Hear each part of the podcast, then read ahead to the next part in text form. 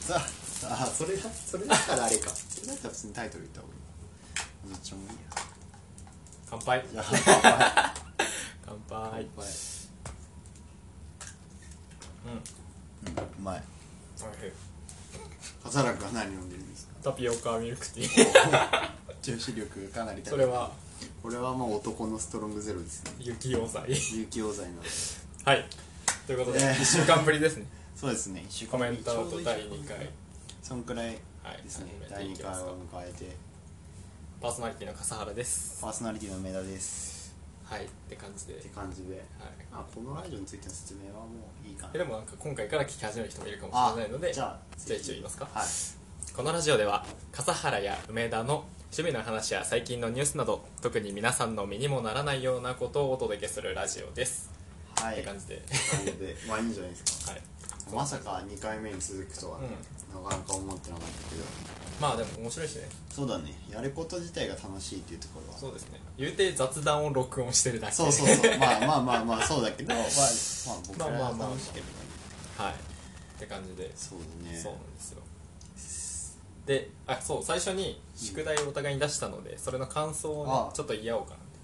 ことを思ってるんであすそけどの前にあの前回再生されてどう思っあーなるほどた実際こうやってねネットに声を載せたりするの初めてなわけで初めてですね実際やっぱ不安いやーまあでもなんか見バレしたらやばいなっていうのはあまあそうそうだよねそうそれはすごくある、まあばまあ、バレてもっていうところはあるいけやどでもなんか例えばさこうなんかとんでもないことを言っちゃったとしてあーそれがこう身に降りかかってくる可能性が高あくーなまるあじゃそなういいでうのはね、まあ、すかまあでそもれは名字も出してるそれはもうねネットをやっていく上ではうんうん誰しもに必要な能力だと思うけどなるほどなるほどけどまあね再生回数もね、うんそこそこあってまあ一桁だろうと思ってたんだけど、多分行って5回そんくらいだろうなと思ってたんだけどだけど意外とねで2桁2桁再生されてありがとうございますすごくね前回から聞いてくださってる方はすごくありがたいですそうですねって感じですよねはいそうはいでで何の話だっけあ宿題宿題のにつ話いてじゃあまずどっちからじゃあ僕からいきますああいいでよ僕あスパイスガール聞きましたああ聞いたんですけどあの日本語歌詞が探してもなかったんですよ、ね、あそうだねなんでちょっと あれどうみたいな、そうあだねれ英語の意味わかります逆に英語の意味はある程度は分かあるーけどえどういう流れなんですかあれはあれはうでんもやっぱラップって意味がないから歌詞にはあんままあ確かにねり意味を知ってもってことだけど「母ちゃんありがとう」みたいなそういういやなんかそういうなんかこ う湘南の風とかそういう感じの曲ではないななんて言うんだろうな、普通に女の子の話かなあれはなるほどそうだねだから女の子がいてすごくこう自分を不安にさせるけどすごく自分をドキドキさせてくれるなるほどそういうだか女らの子スパイスがが欲しいっていううんそうそうそういう意味で欲しいっスてパイスが話そうだねなるほどっていう話だったねあレレレボンみたいなこと言ってたっけリレレもレレアリレアリボンとあああそんなもん言ってた言ねってたよねはあれはねすごく PV が面白くて YouTube でぜひ見てほしい MV か、うん MV がすごく面白いい普通に公式であるんでねそうぜひ見ていただけたらもし見た方がいたらね僕らが出した宿題に対してもねうんコメントとかいただけたらすごく嬉しいのでそうですねそれもねおはい願いしますって感じ、じゃあ次なんですどうでなすんかなんだったっけディベルティメントあディベルメディベルティメンディベルトだよねあれはねなんだろう僕あの音楽あのサラツサラサラスサあサラストラ若くサラストラ働若くき語る気は、まあ、以前に聞いたことがあって、うんまあ、映画でいうとあの2001年宇宙の旅っていう映画があって、え急になんでザラストラの話にえあれサラちゃちゃちゃちゃちゃちゃそれは前に言ったあのあれじゃんポーツマスシンフォニアじゃんあ間違えました宿題あ宿題間違えたあじゃあじゃあ逆にあれどうでしたあそうあそう一応話をしておくとサルテストラのい若く語りきのポーツマンシンフォニアが演奏したやつがあったんだよね、僕はすっかり忘れちゃった そっちを完全に聞いちゃった、あでえじゃあえでもあれも結構感想気になったので、あれはねだからさっきも言ったことの繰り返しになるけどあの2001年宇宙の旅はいでね、最初の方に結構流れるんで、うんまあ、よく皆さん多分聞いたことある一回はちょっとあの題名はねダンドンダンドンダンドンダンっていう「始たまりーそうそうたーたたー」みたいそうそっからまたどんどんどんどんってなるっていうなはい多分一回聞いたことあってで僕2センチのうちの旅っていう映画で聞いてうん、まあ、すごくなんかこう壮大な感じがするよねそうだねだけどそのポーツマウスシンフォニアの中でやってるのは、まあ、素人の人がやるっていうとこそうそうそろうそうで、まあ、練習もしちゃダメうんっていうような感じ、まあ、経験者だったら自分がやったことのない楽器をやるみたいな、そうなんですそよの中だったから、まあ、ほとんど素人の人がやってるわけでまあでも素人にしてはよくやってるとそうよくやってると思うよね、まあ、なある程度音楽経験がある人がやってるんだろうなって感じはしたけどそうだねまあもちろんその2001年のうちの旅で流れるようなうんこう音が揃ってたりとか、うんうんその盛り上がりがすごくこううん分かりやすかったりっていうところはあんまりないけどでもなんか個人個人が、まあ、一つの音楽に向けてうんやるってことで音楽がある程度形になってるし、うっんうんうんうんていうところはすごく魅力を感じたなるほどねすごいまともな感想 宿題を忘れちゃってる僕はあれ最初に聞いた時はあのアフリカかなうーんまあなんか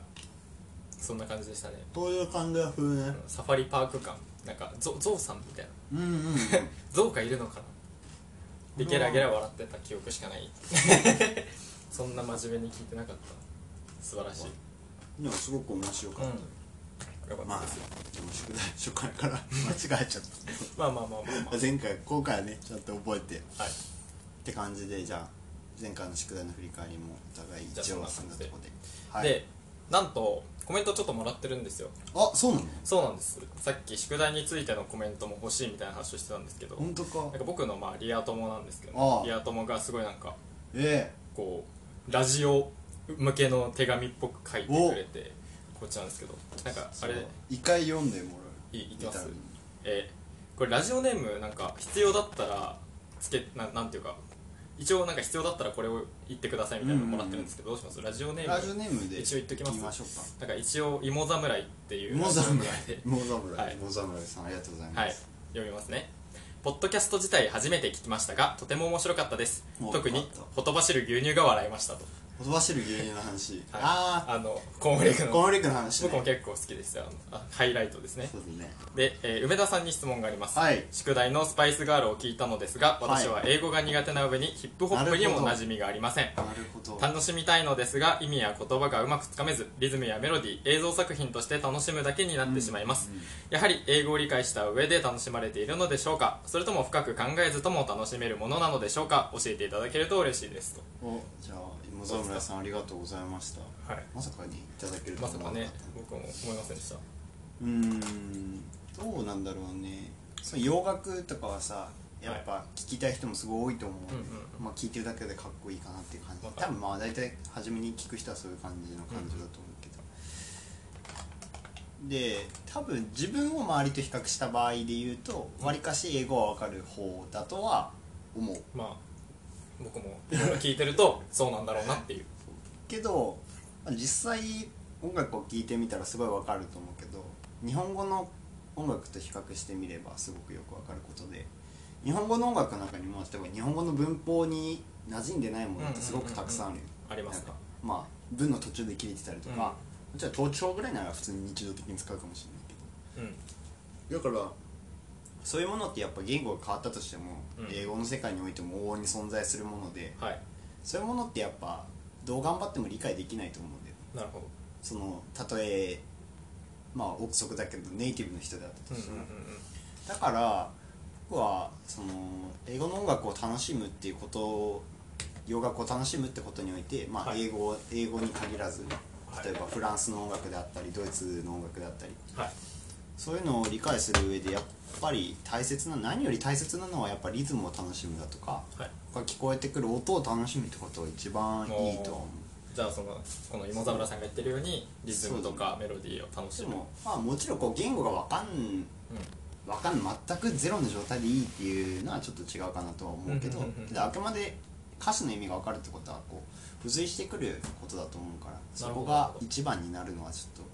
と楽しみを奪うかなっあていうあ感じは歌し詞ます、を追いすぎてそうだ本来の音楽としての楽しみがないっていうのはそうそう元も子もないと音もこのない感じがするけどねなるほどなるほ日本語の曲でもやっぱ意味の分かんない歌詞ってすごく多いからありねます j ね p o p でもどね、はい何言ってんのっていうふうなそうですよね壊れかけのレディオとか音の階段登ったりするやつもありますしねから そういうのはやっぱ、ね、どの国にもあるとあるものだと思うからもっと自由な英語わかんないのにこう洋楽聴くのかよみたいな人もいると思うけど、はいなんかちょっと茶化すような人はい無理と思うけどまあリズムが楽しいから聴くっていうだけですごくいいんじゃないのそうですね特にまああまた次はヒップホップの話になるけどヒップホップに関してもやっぱり言ったらスタートはやっぱり黒人の方たちからはい始めていったわけで、ってことはまあそのあんまりこう差別的な言い方になるかもしれないけどその時代とで比べてもその人たちの教育レベルってそこまで高くないわけ、なんだよねだから難しい言葉使ってるわけでもないし、うんもちろん英語の文法的に崩れてるとこだってたくさんある、うんからあんまり意味を追うことには意味がないと思言葉遊び的な側面も強いと、う音母音の連なりが面白かったりとかそういうところで楽しむものなんじゃないのかうーんなだから洋楽聴き始めるならこうなんかすごく難しい感じのなんかビートルズとかそうビートルズは結構いいとは思うけど簡単だと思うけど、なんかもうちょっとなんかちょっと哲学じゃないけどこうなんかちょっと SF 入ってるような洋 わ楽かんない SF っていうかなんかこう文学的な表現をしてしまう洋楽、うんうんうんうんああイギリスのバンドとかはいはいはいそういうのを聞くよりはやっぱアメリカで一番今売れてるそのチャートに乗るようなヒップホップを聴いたりとかうんうんポップソングを聴いたりとかそういうことがやっぱり洋楽への興味を確かに得るにはいいと思うそうですねかまあなんかあんまこう気負わずに見るのが一番いい 聞くのが一番いいかなとは 思う思うねはいです僕の結論僕のまあ別に英語思いとしてはね英語の歌詞が完全に分かんなくても、そうそうまあ、リズムとかメロディーで楽しめてれば、うんまあまあいいいいんんじじゃゃないかなっていう本人が楽しければそれが一番いあいあと思確かにそうだね本人が楽しければそれがいいそれでいいっていうのはありますねはい感じですかねで次僕にも質問があるんですよあ笠原さんに質問ですはい宿題のディベルティメントを聞きました終始軽やかで素敵で私の勝手なイメージではホテルの朝食の時みたいなイメージでしたうん学校実際に朝食を食べながら聞きました明るくていいなと思ったのですが知識がなうくん正直に言いますと途中意識が他に移ってしまいましたうんうんコンサートなどをちゃんと見に行っても途中でぼーっとしてしまうこともあります最後まで楽しめる方は普段どのような点に注目していらっしゃるのかぜひ教えてほしいですそうだといねう話わをかるね気持ち的にはそうなんかそれはすごい気になるななんかクラシックとかって聞いてたらさ、まあそもそも曲が長いっていうのもあるしそうですねあとなんだろうどこが盛り上がりなのかがうんうんうん一体よくわかんないだなるほどそれはすげえ僕も気になるからぜひ聞いてみたい話ああだね完全にこれ僕のうんこう所見っていうかあー試験なんていうんですかもう私の一個人の意見なんですけど、クラシックのあ僕もともとインストが結構好きなんですよ、うんなんであのアニメのサントラとかもよく聞きますあーしそうなんだっていうのがあってあんまり歌詞の入ってないあとなんか j p o p とかでもなんかシングルシングル CD にあのインストついてくるじゃないですか、あーあるねあれとか聞くの好きおでおーそうなんだそうなんですよなんでもともとそういう歌詞のついてない音楽が好きっていうのもあるかもしれないんですけどクラシックは結構なんか聴いてて楽しいなっていうのがあって、うんうんうんでその僕がきな僕の聴き方としては、まずそのクラシックって形式があるんですよ一あ応ーそうなんだの今のこう広く知れ渡ってるポップミュージックっていうんですか、で A メロがあって B メロがあって、うんうんサビがあって A メロ B メロサビ C メロ大サビみたいなそんな感じだ感じですよねで同じようにクラシックにも一応形式がうんああっあるんだそそれうなはんでちゃんすよとあるんだねてなんか一応一番有名なのがソナタ形式っていうああそうなんもだの名前だけは聞いたことあるえっと定時部展開部、集集結部だっけな、うんうんっていうのがあるんですよへえなんでクラシックって、まあ、どこがサビなのみたいなうんうん話された、そうだね今言ったと思うんですけど僕的には一番最初が、うんまあ、サビといえばサビああ最初からそうなんですよなんかそうですね例えば「ディベルティメント」聞いてああはいザラストラとかでも「うんターターターターター」ってあのそうだねクラシックって大体その最初の部分とかが切り取られ最たり初とかして始まってすぐねはいでその定時部っていうのがあの主題っていう、まあ、今現代で言えばサビみたいなうんのをうんうん提示する部分あーで展開部でその主題をちょっといじるんですよねあーリズムを変えたりあー逆にリズムは同じでちょっと調を変えたりとあーなるかほどっていういじり方をするえでえディベルティメントではその最初の「タタータタータタータカタカタカタカタカタカタカタカタン」っていうのがあるんですけどそれをちょっと調を変えて「タラータラータラータカタカタカタカタカタカタカタカタン」っていう風にやったりでそれに「タッタラララランタッタッタッタッタッタッタッタッタッタ」みたいなそういうなんていうんですかちょっとアレンジをするあーなるほそのど最初に最初のやつと全く一緒じゃなくてそうですねちょっと変えてちょっとアレンジをしていく、うんなんかそのアレンジの仕方とかをなんか楽しむのもありだしありですし、うんあとなんかクラシックって結構同じフレーズを何回も繰り返すじゃないですかあそうだねあれってなんかまあいや素人って言ったらあれですけどアマチュアの楽団とかだとなんかそのまま演奏するんですけどプロの楽団とかになってくると、うん演奏の仕方ちょっと変えたりすあるんです違ようんだでなんかガチプロとかになってくるとなんか本当は指であの弦楽器なんですけど、うん弦楽器指で弾かなきゃいけないところをなんか2回目の繰り返しのところでピチカートで弾いたりとかえー楽譜にはそう書いてないんですけどあー一応2回目の繰り返しでピチカートで弾いたりとかそれなんか独自のアレンジを加えてきたりするはあっていうところもあったりしてそういうのもあるんだはいまあなんか楽しいですねあへとーなんか僕個人的に一番楽しいのは楽譜を見ながら聴くのが一番あそれは音楽できる人なんかすごくよく言うよねですねでも別に楽譜いや毎回楽譜を見ながら聴いてるわけではないので普通に、うんまあ電車の中とかでも聞いたりしてるんですけどさすがに電車の中毎日クラシックを聴いてる上流国民じゃないの でたまに聞いたそれりしてはハイるト すぎるよ毎日クラシックはすごいけどまあでもその展開が分かってるとあ今ここて定時部かなとか今ここ展開部だなっていうなんかいやなんかその最初のこうこの部分をちょっとアレンジしたのかなみたいなそういうあある程度当たりがつくんだね見方ができるどことら辺はっていちうょっと面白いですねはああなるほどいそういうのがクラシックの楽しみ方なんだねなんか僕はそうやって聞いてますねえー、でもやっぱそうそうですねすごいなんかもともとクラシックってあのディベリティメントちょっとわかんないですけど例えば有名なところで言うと「アイネ・クライネのハート・ムジーク」とかうんあるじゃないですか、ああいう曲ってなんかクラシックって結構こうホールで演奏しててそれを静かに聴くそうだねイメージだと思うんですけど、なんかうんそんな感じが結局言うてクラブ今のクラブミュージックとそんな変わんないんですよねあそうなんだなんかその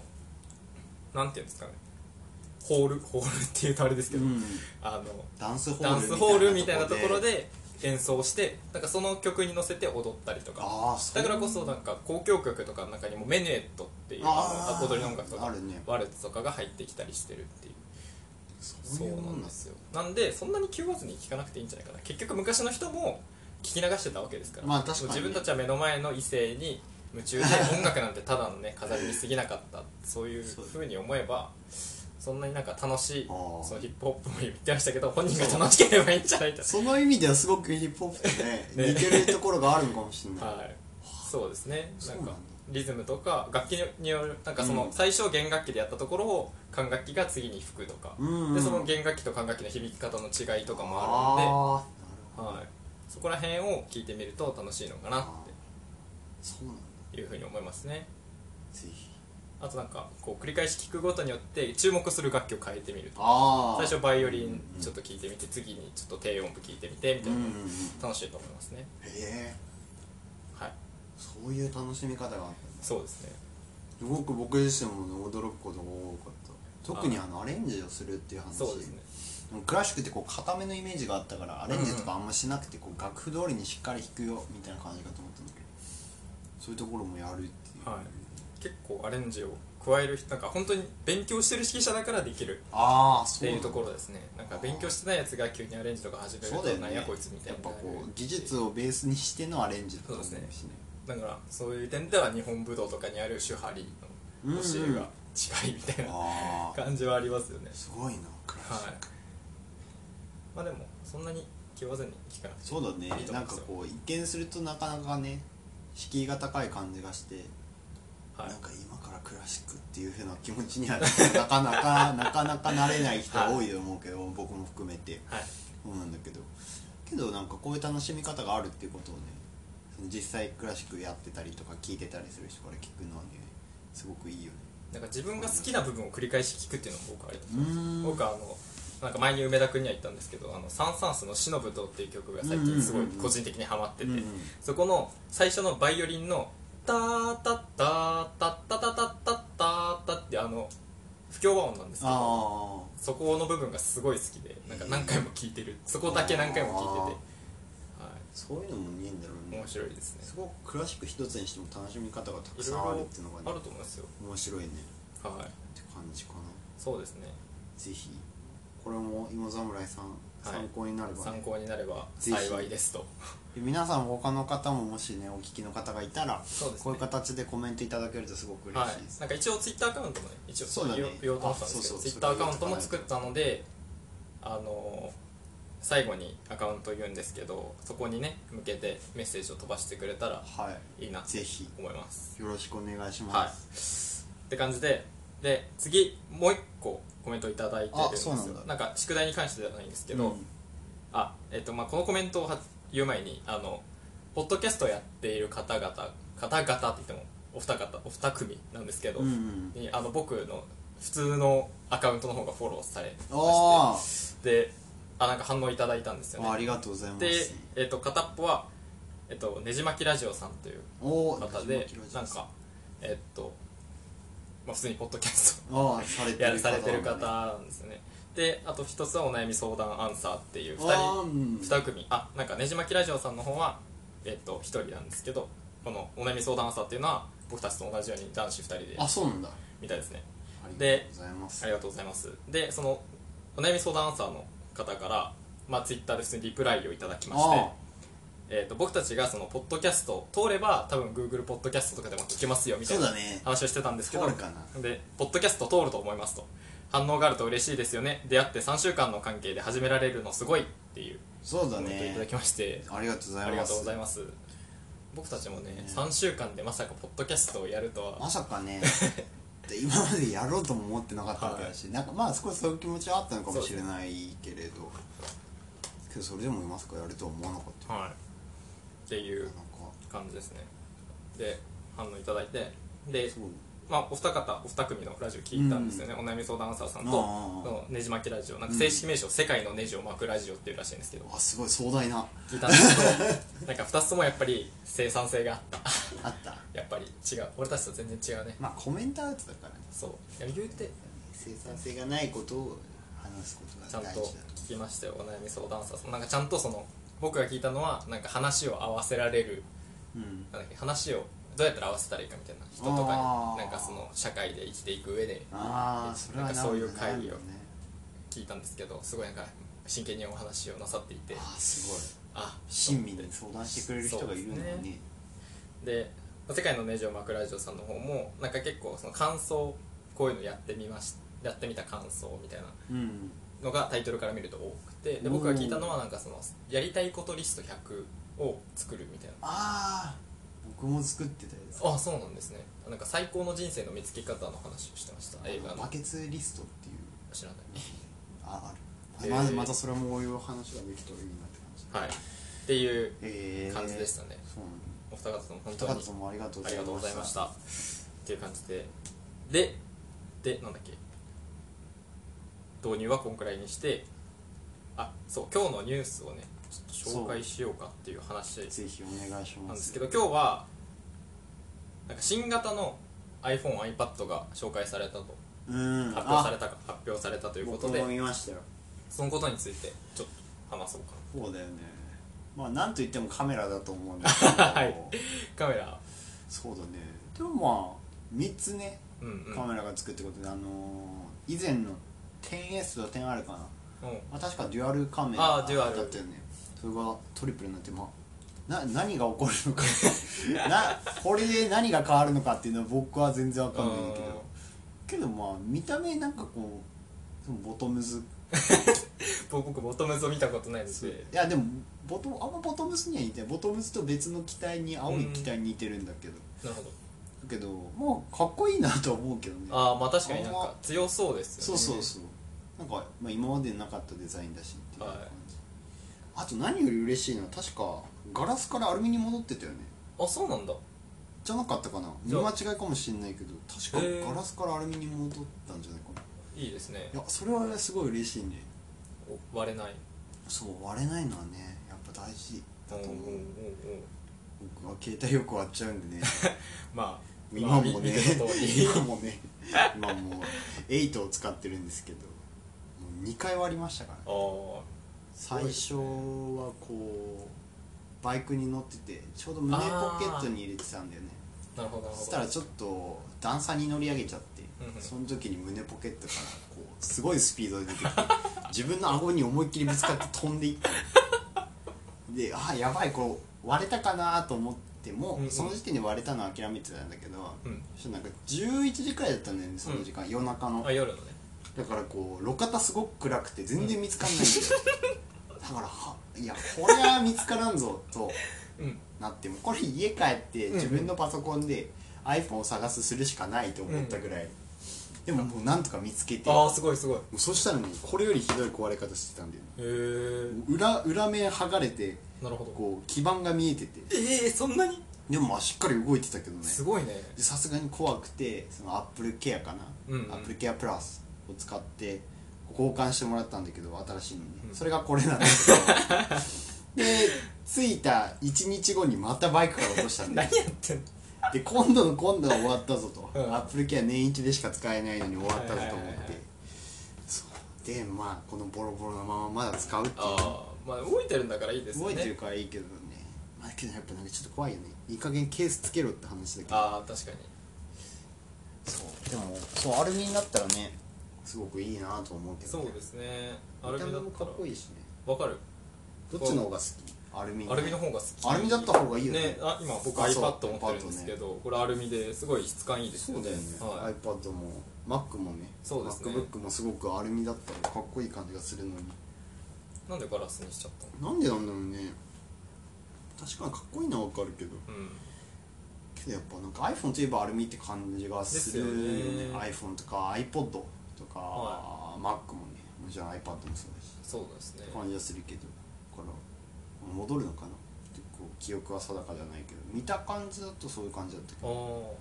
れ僕エクスペリアこれガラスなんですよねああエクスペリア結構前からガラスはいずっとガラスじゃないかずっなとガラスなので僕これエクスペリアも僕同じような割り方をしてて自転車に乗ってたんですけどあ自転車に乗ってて携帯を出したんですよであけあの止まって携帯を出して、であ青信号になったんで進まなきゃと思ったらで焦げ始めてああで焦げ始めてからポケットに突っ込もうとしたんであ ずるっていちょっっと横着してガそうなんかねて動いたって言ったじゃないですか僕はあのここ半分パキっていって半分タッチパネル効かなくなってそんなにバックアップ取れないみたいな運があるかまあ頑張ってね USB ケーブルでこうパソコンにつないでなんとかめんどく調さい、べね、しましたけどちょっとね iPhone でなってほしいですねそうだね携帯が壊れるとなかなかね現代生きてるときついはいなんか強度の面で言えば携帯会社じゃないですけど任天堂すごい強度あるじゃないですかああそうだねなんかトラックにひかれても DS は壊れなかったみたいそうなのなはいええらしいです僕の 3DS 秒で壊れたからマジですか僕 3DS 高校生ぐらいにこれ持ってて、は駅で落としたら壊れてええ打ちどころが悪かったのかな多分人間だって打ちどころによってはそうだよそうだよ死んじゃうからはいけど確かになんかちっちゃい頃こうゲームボーイとか持ってたけど結構乱雑な使い方したけど壊れないし、ねはえーやっぱ子供が使うものだからっていうのですごくい強あくりつそけうるんだそれろう、ね、はありそうなんか PSP 僕あの DS と PSP 持ってたんですけどあなんかその僕も持ってた PSP に比べるとすごい丈夫だった記憶がありますね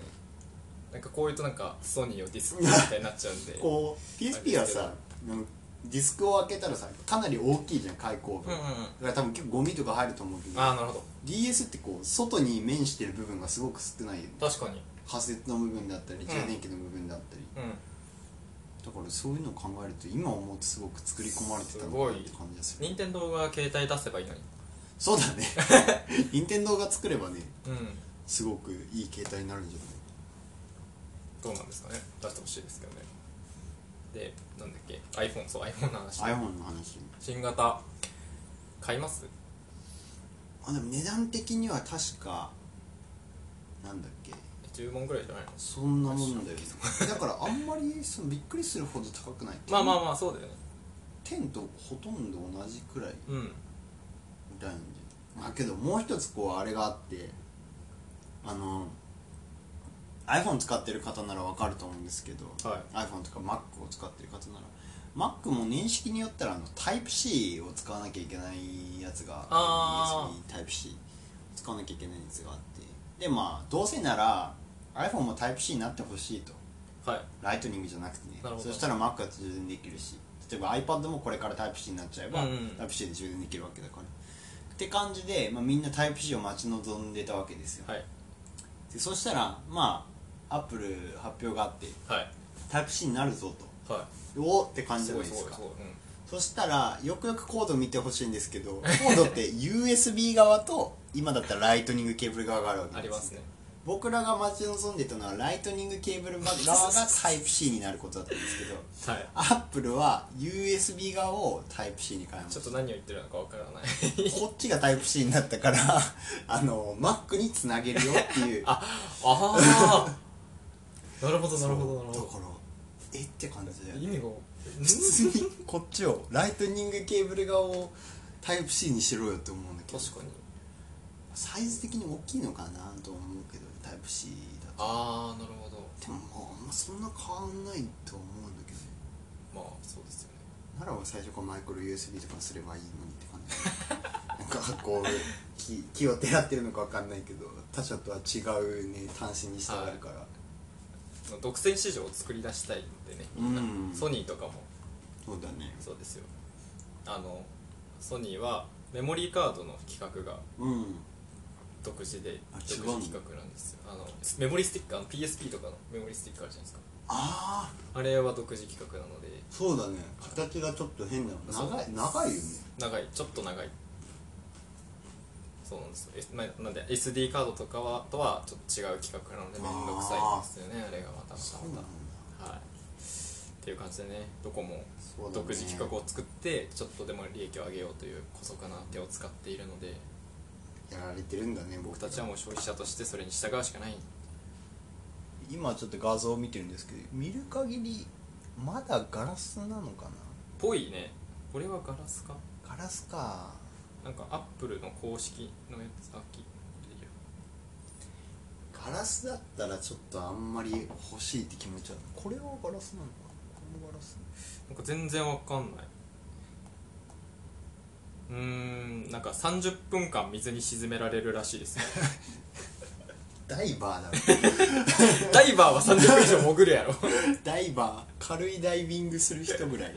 いやあれじゃない海に行くパリピやないかああそうそう パリピは30分も海つかんないだから30分なんだ ああそういやでもそれいらないぼ防水性はいらないこれで十分だよえ今それストロングゼロコプしたらどうするえでも大丈夫だよ僕これ風呂に持ち歩いてるのあそうなんだ風呂に入れて入れとかあいい水には置かないああこうちょっと上に置いて、へあの Bluetooth のスピーカーを持ってるから、俺でつないで音楽流したりとか YouTube 流したりとかしてるけど全然平気えなるほどなるほなんかこれで十分だと思うけどねどうーん、まあ、確かにこれ完全あ完全防水ではないのかな完全防水昔じゃのないエクスペリアは完全防水あそうだったねだったんで、使ってたなはいって感じですねっていうことでそうだね、はい新型買うかどうかって言われたらまだわかんないかなって感じだね店頭に並んでみて触っていいなって思ったら買う感じです、ね、そうだねそれかもしかしたらあんまいいなって思わなかったらもしかしたら天の方を買うかもしれあなあなるほどなるほど逆いに感じかなそうですねまあ前回に引き続き僕たちもあれですねアップルアイとか特にないのでそうないからこれ以上広げられないけど 僕パソコンも あそうじゃんん アップルだけど僕はパソコンは Windows でスマホは Android ですけどつか iPad 持ってる iPad しも僕は iPad 持ってないけ どパソコンは MacBook, MacBook で携帯は iPhone8 っていうですねなんか製品としてかっこいいのはあるかもしれまあない、そうですねそれはありまデすザインとして言うてサーフェスも結構かっこいいそうねすごくびっくりしたかっこよくて外亀がついてるのがね本当驚きだったああなるほど MacBook はまあなんかこう表面に何も出したくないのかね、うんあんま何もついてないからまあこれタブレットでできるんだよね外してあそうなんですそうなんですよこれあのジョサーフェスブック2なんですけどこあれよいしょこうやってこれね聞いてる人全然わかんないっていうあおお今外れました外れるんですよデスクトップデスクトップじゃないノートパソコンの画面の上にはここに全部入ってるんでえペンもついてんだは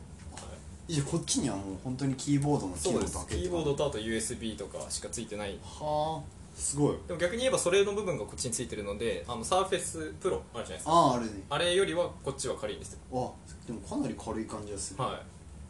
ちょっと前の iPad くらいの重さあーなるほど感じかいいい例えなすごいはい便利だねそうなんですよサーフェスいいですよそうだねなんか Mac とかってやっぱこうノートパソコンの域を出れてないかまあまあまあだって iPad Pro があるからねらあまあ確かに、うんそう2つあるからって感じかなでも指紋認証とかも最近 MacBook だとついてるから、うんうんあれはすごく便利もうこれ顔認証で顔認証ついてる顔認証はこうちょっともう次の次元にいってるよねでも双子ってあれ認識できるのかっていうところですよねどうなんだろうだから正門は結構双子でも違うんだああ見分けらられるらしいんですけど顔ってどうなんだろうなっていう顔はどうなんだろう結局は特徴点じゃないですかそうだねほくろの位置とかが違ったりすればもしまあまあまかあしたら確かにねなのかもしれないけどなんかそういうなんかこう認証って面白いよねそうですね指紋認証とかこれもなんで生まれ生たか体認証の話していいいいよ指紋認証って結構前わりかし最近生まれた技術なんで、よ確かにそしたらでもまあその指紋を見るっていうこと自体が最近生まれた技術うんわりかし最近ではないかこう年代忘れちゃったけどアメリカの同じ刑務所にうん全く同じ顔の黒人が2人入ってきてへえでどうしても分かんなかったの名前以外じゃうだから指紋認証始ま指紋は始まったんだんへえ指紋は絶対に個人個人に違うんだってうんうんだから指紋を取るようになったみたいな話を聞いたなるほどそういうだこかとらもしかしたらねやっぱ顔認証とかもねそういう次元そんなもうほ本当に瓜二つみたいなうん次元で似てきたらやっぱ指紋、確かこれやっぱ指紋が一番いいのかなに遺伝子は遺伝子遺伝子はやっぱみんな違うんじゃないじゃあ遺伝子認証でもよくない遺伝子認証でもこうなんか血を取ったりとか 皮をめくったりしないといけでもないかこらう口の中あさー綿棒でこうこすうんなんかすごくこうセキュリティ高めなきゃいけないとかはそうなるかもねまあ確かにでまあ顔もまあなんちゃできるし指だってねいやでもあれですよ今 iPhone とかの指紋認証ってこれ例えば僕が今梅田君の指切り落としたじゃないですか、うんで梅田君のこの iPhone にピッてやってもあれ動かないんですよえちゃんなんでとそのちゃんと生態ここいつ生きてんのかみたいなところまで見てるらしくてそうなんだそうなんですよなんで例えばこう梅田君の指紋貼ってもダメだ買っしてもダメなっんだていう話らしいですよえ聞いじゃたあ話によるとやっぱ指紋が最強なんじゃないの最強ですねだからやっぱ指紋が最初に認証認識すついたのか機能として多分そうですねえー、すごいなはい生きてるかどうかも見られるそうなんですよでしかもこの指紋の情報はこの機器にしかうんあそうちゃだ、んとね、登録されないのクで、ラウドとかでどっか行ったりも絶対にしないもん、ないので安全みたいああそりゃあ指紋になるわな感じがするな気づいたら指紋の話になってたんですけどなってた今んですけど日のニュースはこれくら いでそうだいいねですかああとはこう台風がねあ台風の被害すごかったらしい皆さんの中でそういうのを受けてる方がいたらすごく大丈夫なのかって感じがし確かまにすけそうどですよね千葉の方とかねかなり今やもばいらしい断水とかうん停電とか,、しなてんるかもらしいうインフラがほとんどないような状況になってるような感じで、なんでねぜひね東京に近いのにそうっていだ感じねですよね全然被害がねはこっちの方はなかったからいねもう肩透かしかなみたいな感じそうだねったのびにっくりびっくりしたねだけどやっぱ地方にやっぱ海の近くっていうのはかなり違うのかなって感じあのねだからぜひねこうもしそういう方がいたりしたりとかあとはその聞いてる方の中でも周りにそういう方がいたりしたらぜひまあ自分が何かしらできることはやった方がいいなとは思うそうですねだからそんな感じかなあーいい話ですでねも そういう被害に遭ったことないからあんまあーまりあそういう気持ちは分かんないんだよねだからやっぱ実際会った人しか分かんない辛さが大きいと思うああ確かにだってあさってなんか電気の復旧あさってらしいんですよあさってなの今日から数えてあさってはいやばやばくないそれはやばいっすよね だって明日じゃなくて どうやって生るきるんだろう本当ですよね本当そういう域になっちゃってますよえねーだからまあ僕らのラジオを通してでもそういうのにね関心向く人がいたらねそうですねポッドキャスト通してでもまあいいか多ら分そういうのの情報にアンテナなんかここれを聞いてる人は相当アンテナ張ってそう張だっけてどそうなんでねもう端の出るわ端の端もいいとこところでポッドキャストやってそるうんでですねいやなんかそういうダー話クウェブに近いかもしれないあそんな災害もあったりしてねそうですね大変ですねまあ気を取り直していきますかはいじゃあ前回のままでいくと雑談に入ると雑談雑談かなんかありますか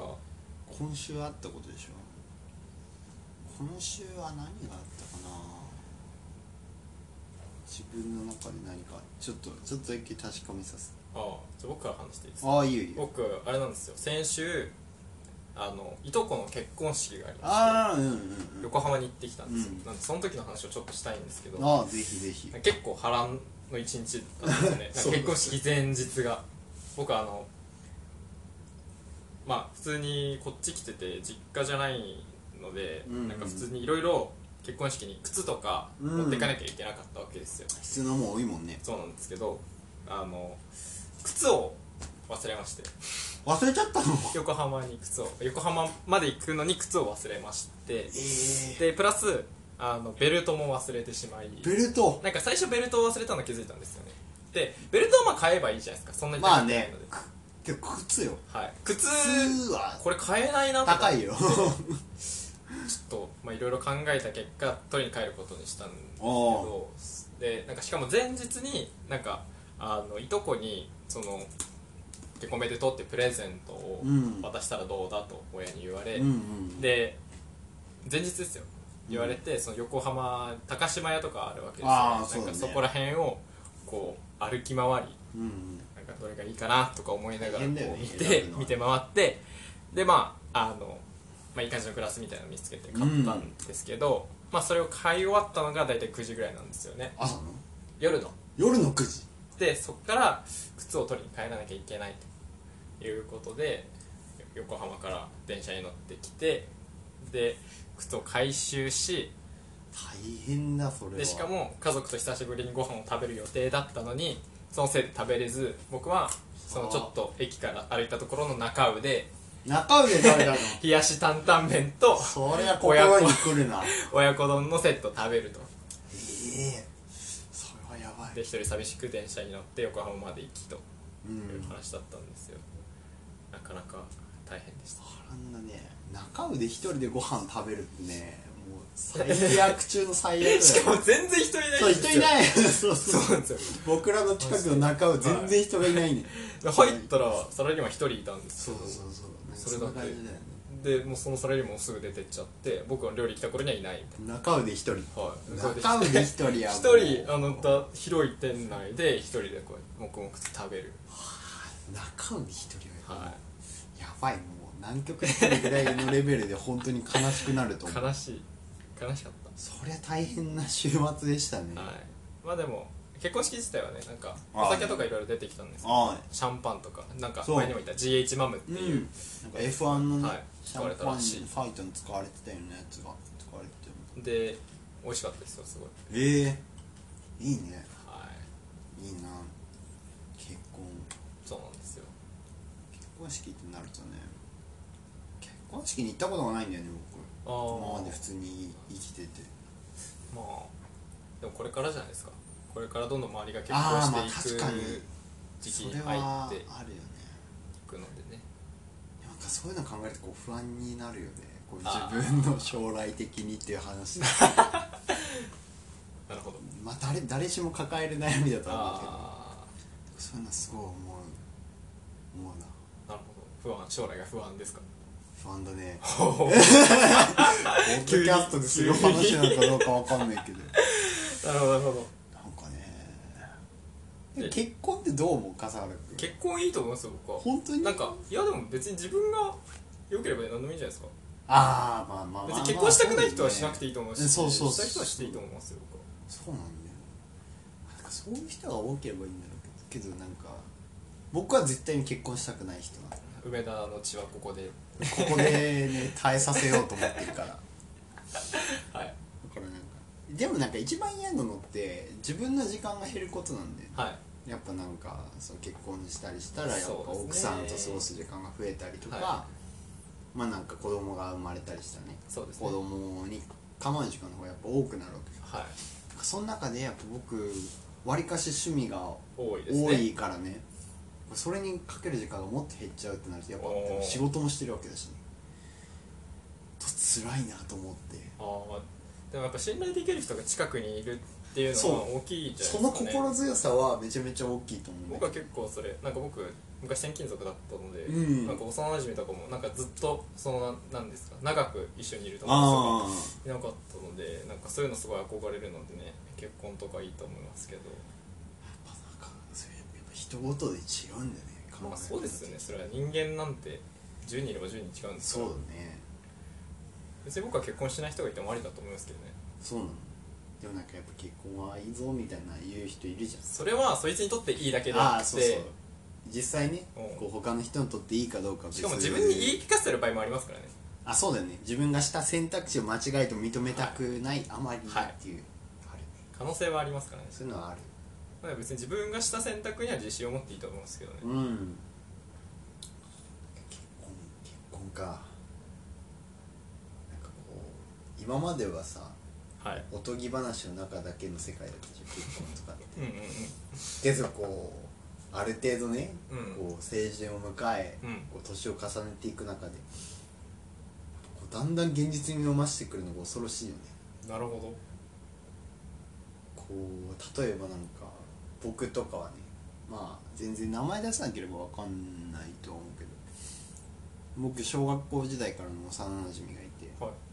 ででも彼は僕とは全然違う道に進んだんだけどはいその1年くらい前にねあの僕の地元で会っておおでその時にちょっと話したらちょっと俺は結婚するかもしれんとーうんうん彼自身がね、うんうんうんそういう話をするだから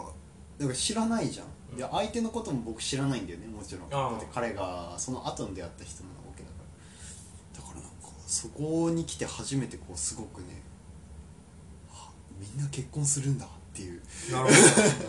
そういう不安に駆られたよね うーんで今はまださ、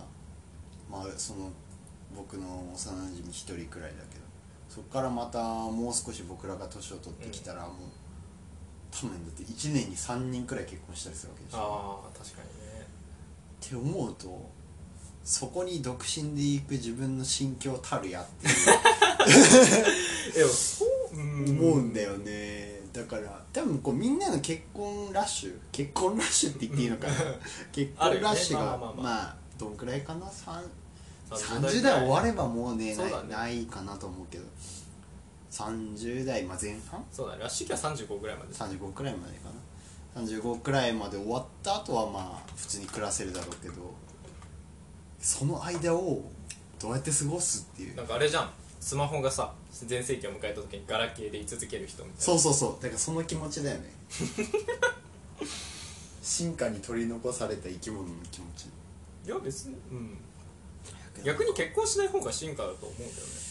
まあ確かにそれはあるけだどって生物としての本能としてはさよりあ子孫を残して後世にまあそう伝だえよるね文化とかを伝えるっていう遺伝子をねそう残していくっていうのが目的なわけでそれに反してるわけだからそうだね僕みたいな人はね進化してるんじゃないなのかなけどやっぱなんかねと思ううぜひこう結婚に対して何か悩んでる方とかいたら教えてほんしいそれこそお悩み相談アンサーに投げてみればいいそうそう僕の親お悩み相談だからね僕のポッドキャストだから、まあ、僕の悩み相談をしてもいいとあなるほどなるほど逆にだからこう結婚に対してどういう考え方を持ってるかとかうんあとまあこう結婚までいかずともなんだろうなこう自分が好きな人とかそういう人とこう年を重ねていくにつれ、うんどういう気持ちを持っていくのかっていうのをなるほどねぜひ教えてほしいねうんもちろんこう全然もう若い方でも高校生とかでもねそうですね全然本当教えてもらえたら嬉しいああ実際高校生ってどういうやっぱ覚えてないじゃん自恋愛分観とかたちがそういう、どういう気持ちだったかとか確かにねだからそういうのはもう本当教えてほしいだへえからねそれはすごく悩みなんだよ結婚について結婚についてとか悩むえ何が不安なんですかだから例えばこうなんだろうなこう自分が好きな人がいるじゃないこの人といるとすごく心地よいみたいな人がいたとして、うんその人と、まあ、こう一緒にいるとこういい感じだから一緒にいるじゃん、うんそれで結局40くらいになったとして、まあ40ならずとも多分30とか20代後半ぐらいで、うんあれこれ結婚した方がいいのかっていうああのがあるわけじゃんうんそそれその不安え別にそれしたらいいんじゃないけどなんか別によくよくねって思わ思わないなんか結婚ってお大げさすぎないかって思うんだよねああなるほどねえ別に僕は相手のことが好き相手も僕のことがうん好きそれだけで十分じゃないって思あうんだけ別ど居しててもたまに会そうっそうてそう話してじゃあああいれば楽しいからはだから僕はそれで十分じゃないっていう思うんだよねいつあもうんうんけどまあ人によってはやっぱりこう違う考えの人もいるわけでやっぱこう籍を入れたりとかうんお互い結婚指輪をつけたりそうですね結婚式をしたりするっていうことがこうなんて言うんだろうな愛の証明じゃないけど、うんうんうんうんそういうのって捉える人もいるわけ幸せの形みたいなねそうそうだからそれをすごく悩むんだよへえうーんなるほどねそう相手が僕みたいなスタンスだったら別にあーこのままずっとこう生き続けていけばいいだけだから、はいけどじゃなくてちょっと違うまあ似たような水準にしろちょっとみたいな感じなるほどねだったらこうどう生きていけばいいのかみたいなあ向こうから結婚を迫られた場合そうどうしたらいいのかどういう顔をしていいのかがわからないんです難しいそれは難しいね意地でも結婚はしたくないわけでしょ僕はしたくない その人生観が変わる可能性はないのへいやないんじゃないかなもうずっとちっちゃい頃から思ってるからえ多分変わらないと思うなよるほどねまあどうなんだろうなんかねえんじゃあ逆に逆にっていうことでもないけど、じゃあその自分が一緒にこういて楽しいなみたいな人が人が別の人と結婚したらどうなるいやもうどうでもいいけどねあじゃあいいんじゃないそれでそうその人には別に他の人と結婚してもらって結婚してもらっていいし、まあまあ、結婚してるから別に僕も関わりを持たないと思うあ関わり持たないんだ持たないでそれはダメでしあょそれはダメだ結婚ってあ大の大事なものっていうのは分かってるからあでも僕はしないっていうだけでーあーなるほどね結婚した以上その人とは関わらないそれはやっぱダメでしょ倫理的にあー自分が女性になるそれはちょっと 自分が女性になる それはそうすれば同性タイタイとか行くってことでしいや まあそうだねそうそう男の人が好きなわけじゃないいかやら違う違う違ういやそうだけどうん、いやだからなんていうの女性同士だったらさあ,、ああそういうこと、るね、程度の距離感を保てるんじゃないだって僕と上田君だってそうだね今結婚しようとはそう思思わわないなじいし ああそっゃんある程度のね距離それ感をねもありかもしれないねはかなりこう強硬策だとは思うけどそれもありなんじゃないかないそうですよそうだよねなんかもうこう性別っていう概念があんま必要ないですよあ性別があるから余計悩むあ感じ、まあ確かにそれはあるね性別という枠組みは難しいところがあるよねすごい難しいなんか今はそういうたくさんいるわけじゃないそうですね LGBT って言われる人たちはいそうなんだよね僕も結構周りにそういう人がいたりしてああ言ってだましかたねらそうあんまりねそういうのに対してなんか特別なんていう拒否反応を起こしたりしないんだけどまあ僕も同じですねいや難しいよね、そういう風な生き方っていうのはそうですねすごく強い人たちなんだろうなと思う、ああ精神的にそうまあ、強くないと生きられないんですよねそうそういう人たちってやっぱもう自分が好きになった相手が同性なわけだから、まあ、同性婚の話とかも今もあるけどそうなんかまあ結婚を愛の証明の一番上として捉えるならそういうこともできないわうけだんからそういう人たちがどういうふうにこう愛を証明しているのかを学べばえそれは同居とか同して居るとかしてるんだろうかなそういうの学べばこう僕も次のねステップにステップに行けると思うんだよ、ね、ああえそれだったらあれですよあの世界のネジを巻くラジオさんはあのなんかネジ巻きさんあのパーソナリティのネジ巻きさんがあの同性愛者らしいのあそうなのはいいやそれはぜひ教えてほしいねなんでちょっと聞いてみたらいいんじゃないですぜかひあのねじ巻きラジ僕オも聞いてみますはいぜひお願いし短いまのですね僕たち二時今日前回2時間だったじゃないですそかうそうそうあれあれですよなんかあれ相当長いおね悩み相談アンサーさんとかそのねじ巻きラジオさんとかなんか10分とか15分とかで10分収まってましたよちょ話が長いからね話が長い 話が長いから楽しくなってねお話ななななななんだこれヘッズアップあなるほどワンセグメントで1時間しか取れないよあそうだあじゃあ1回切っとく一これ回聞いてねだいぶ話が脱線しまだいしぶた話がね 何の話をした結の婚式に行った話ですよあそうであの僕前日もう一つ話しておきたいのが、うんうん話しておきたいっていうかちょっと面白かったのがあ前日にそのグラス選びに行ったって言ったじゃなあういですか、んうんうんで友達といたんですよね、うんうんでその友達と一緒にこういろいろ見てたんですけどあのバカラってわかりますああわかります結構高いよねはい、あれ僕知ら知らなかったわけなんか名前は聞いたことあったけどバカラがそのグラスとか売ってる店だって知らなかったんですよ、うんうんうんで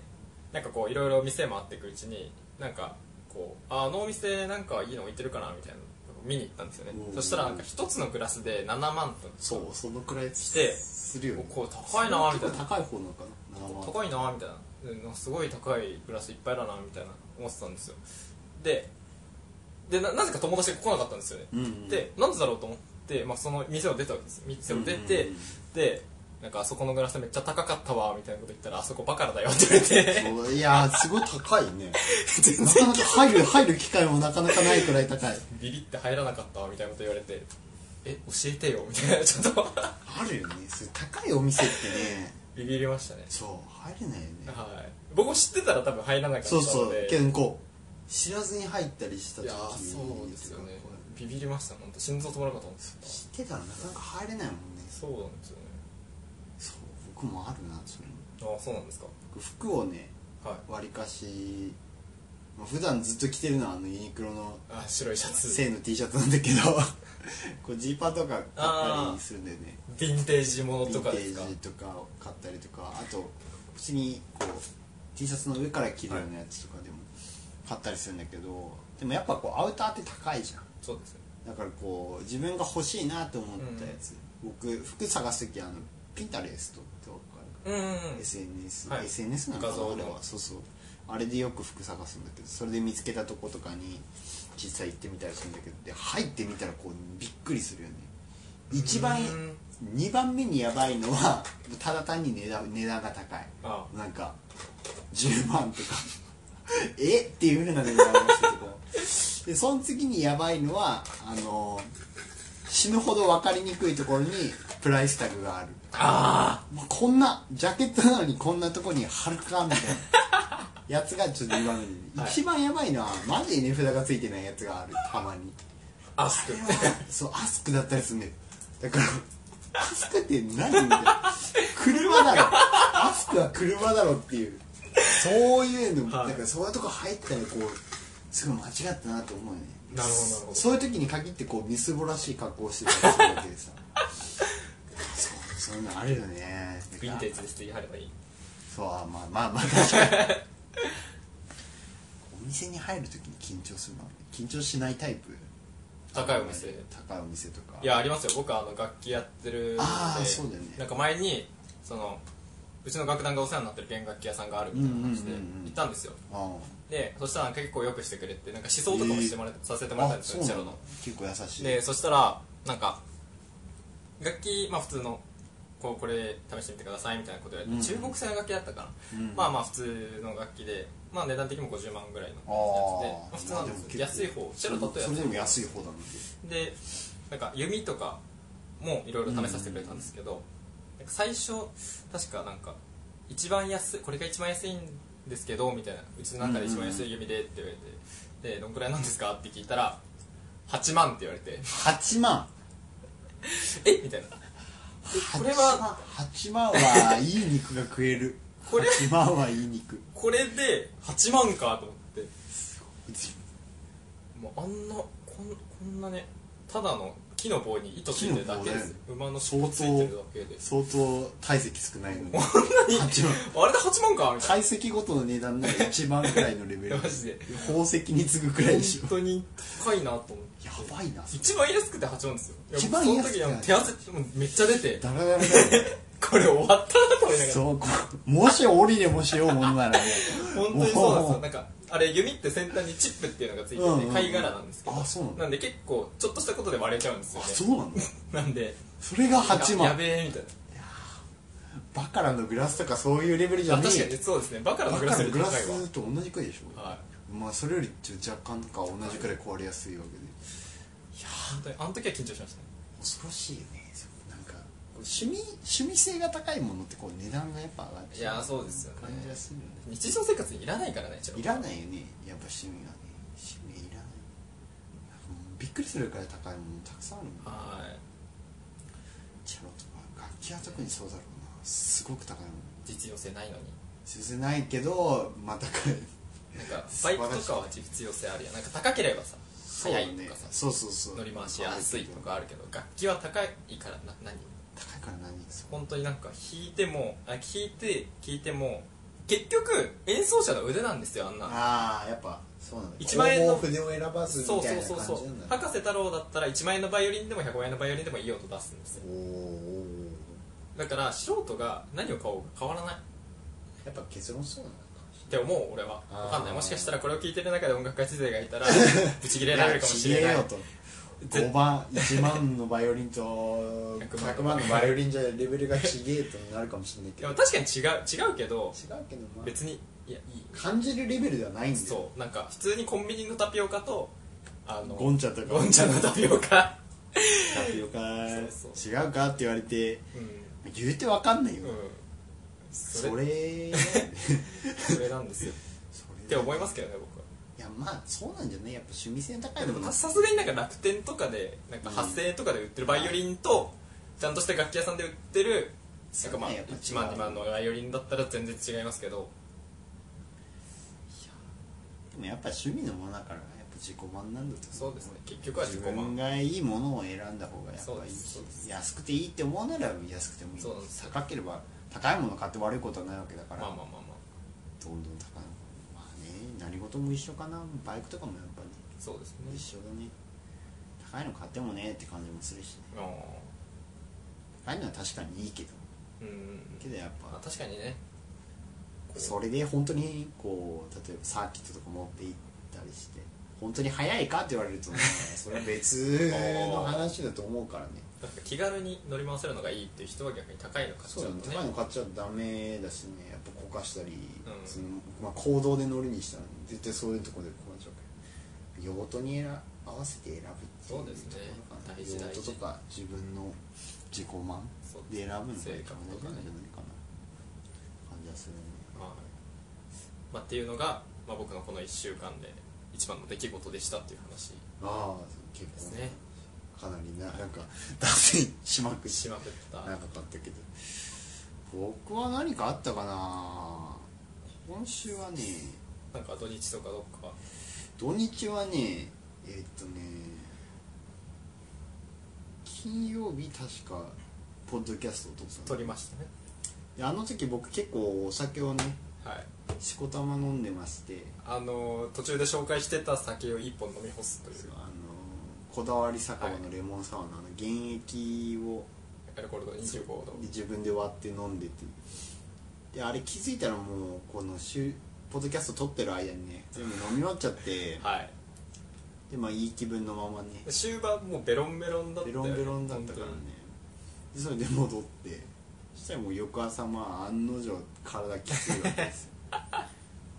でもう土曜日はほとんど寝て過ごしたね当になるほどなる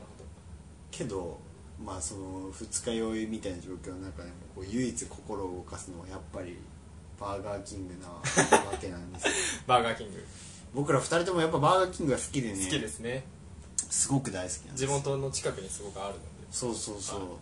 僕もすごくやっぱ食べてみたらすごく美味しいマックはいに比べると、でバーガーキングのためならこの重い頭を引きずってでも 行こなるほどそんうなって時でがこうやっぱ一番近いバーガーキングに行おってークワトロチーズワッパーを頼おむおそこで食べ、はい帰ってきてなるほどもう土曜日は寝てたんですよーなるほどなるでもまあバーガーキングのおかげかわかんないんですけど、まあ、日曜日は復活してほどおで日曜日は何をしてたかな日曜日は確か起きたら10時くらいだったんですおね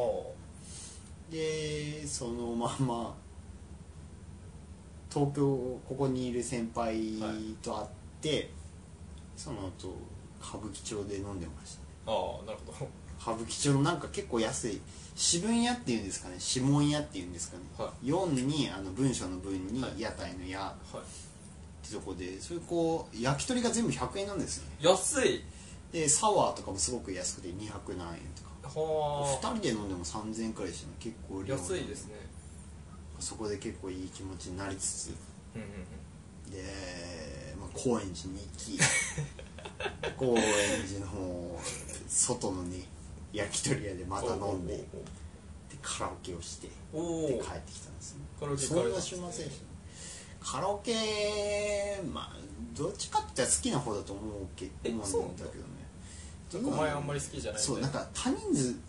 めちゃめちゃこう3人以上で行くカラオケが苦手なんだよああなるほどなるほどそれはわかりますねそう2人で行くカラオケとかはもあうー全然いい全然いいもうなるほどウェルカムって感じだけど3人以上になるときついよねへえ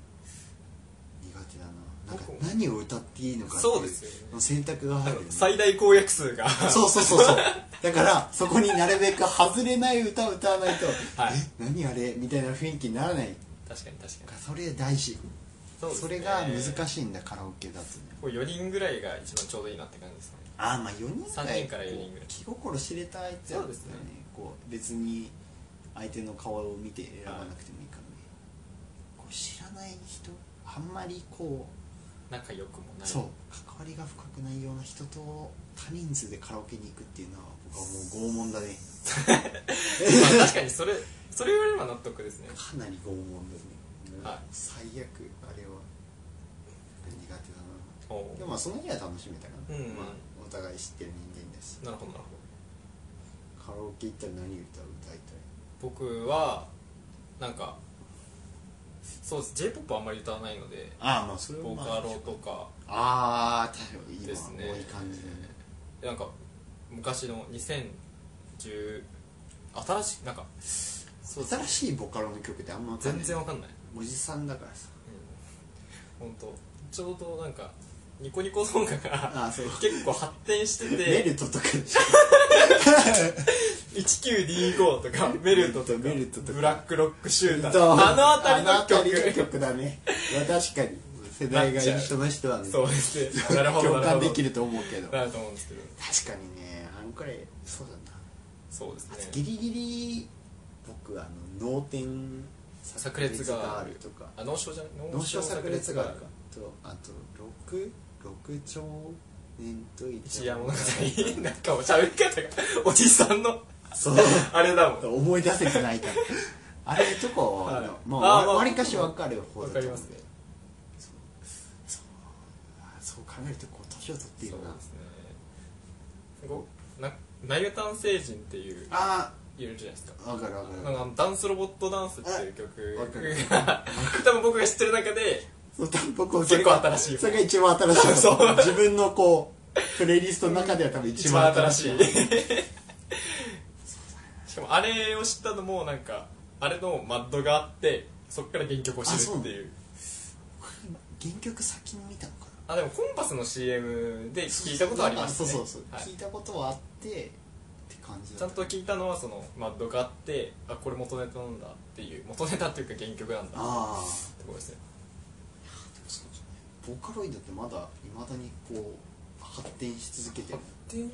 どうなんですかねアン僕らが聴いてた時が多分一番広がりは大きかったよねはい多分頭打ちになったのかああまあそうですねななんかすごいこう多分僕らが中学生とか高校生ぐらいの頃だったわけ中学校入ってしばらくして、はなんかみんなボーカロイドを聴いてた時聞いて期たがあったよね聞いてた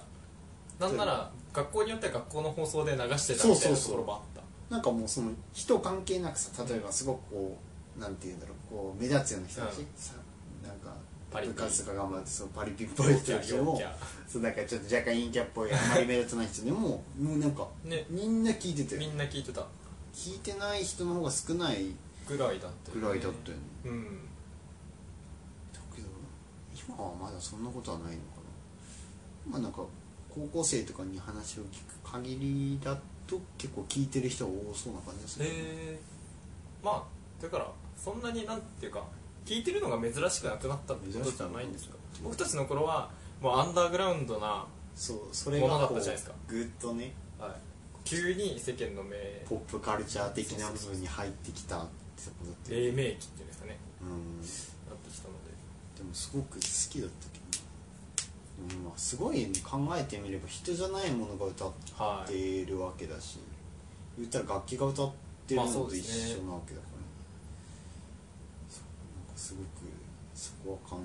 感感ずるものがあったのはは聞いてたとしても今はやっぱ聞くことはあんまなくなっちゃったけいどね、そうですねなんかあんまり労力を避けそうだね なんかこう年を取るにつれてこう自分が好きな音楽がどんどん固まっていっちゃうからないわかるなんかこうもうちょっとこう中学生ぐらいの頃はたくさん聴いてたじゃない、うん洋楽も聴いてたし j p o p も聴いてたしそういうボーカロイドっぽい曲も聴いてたし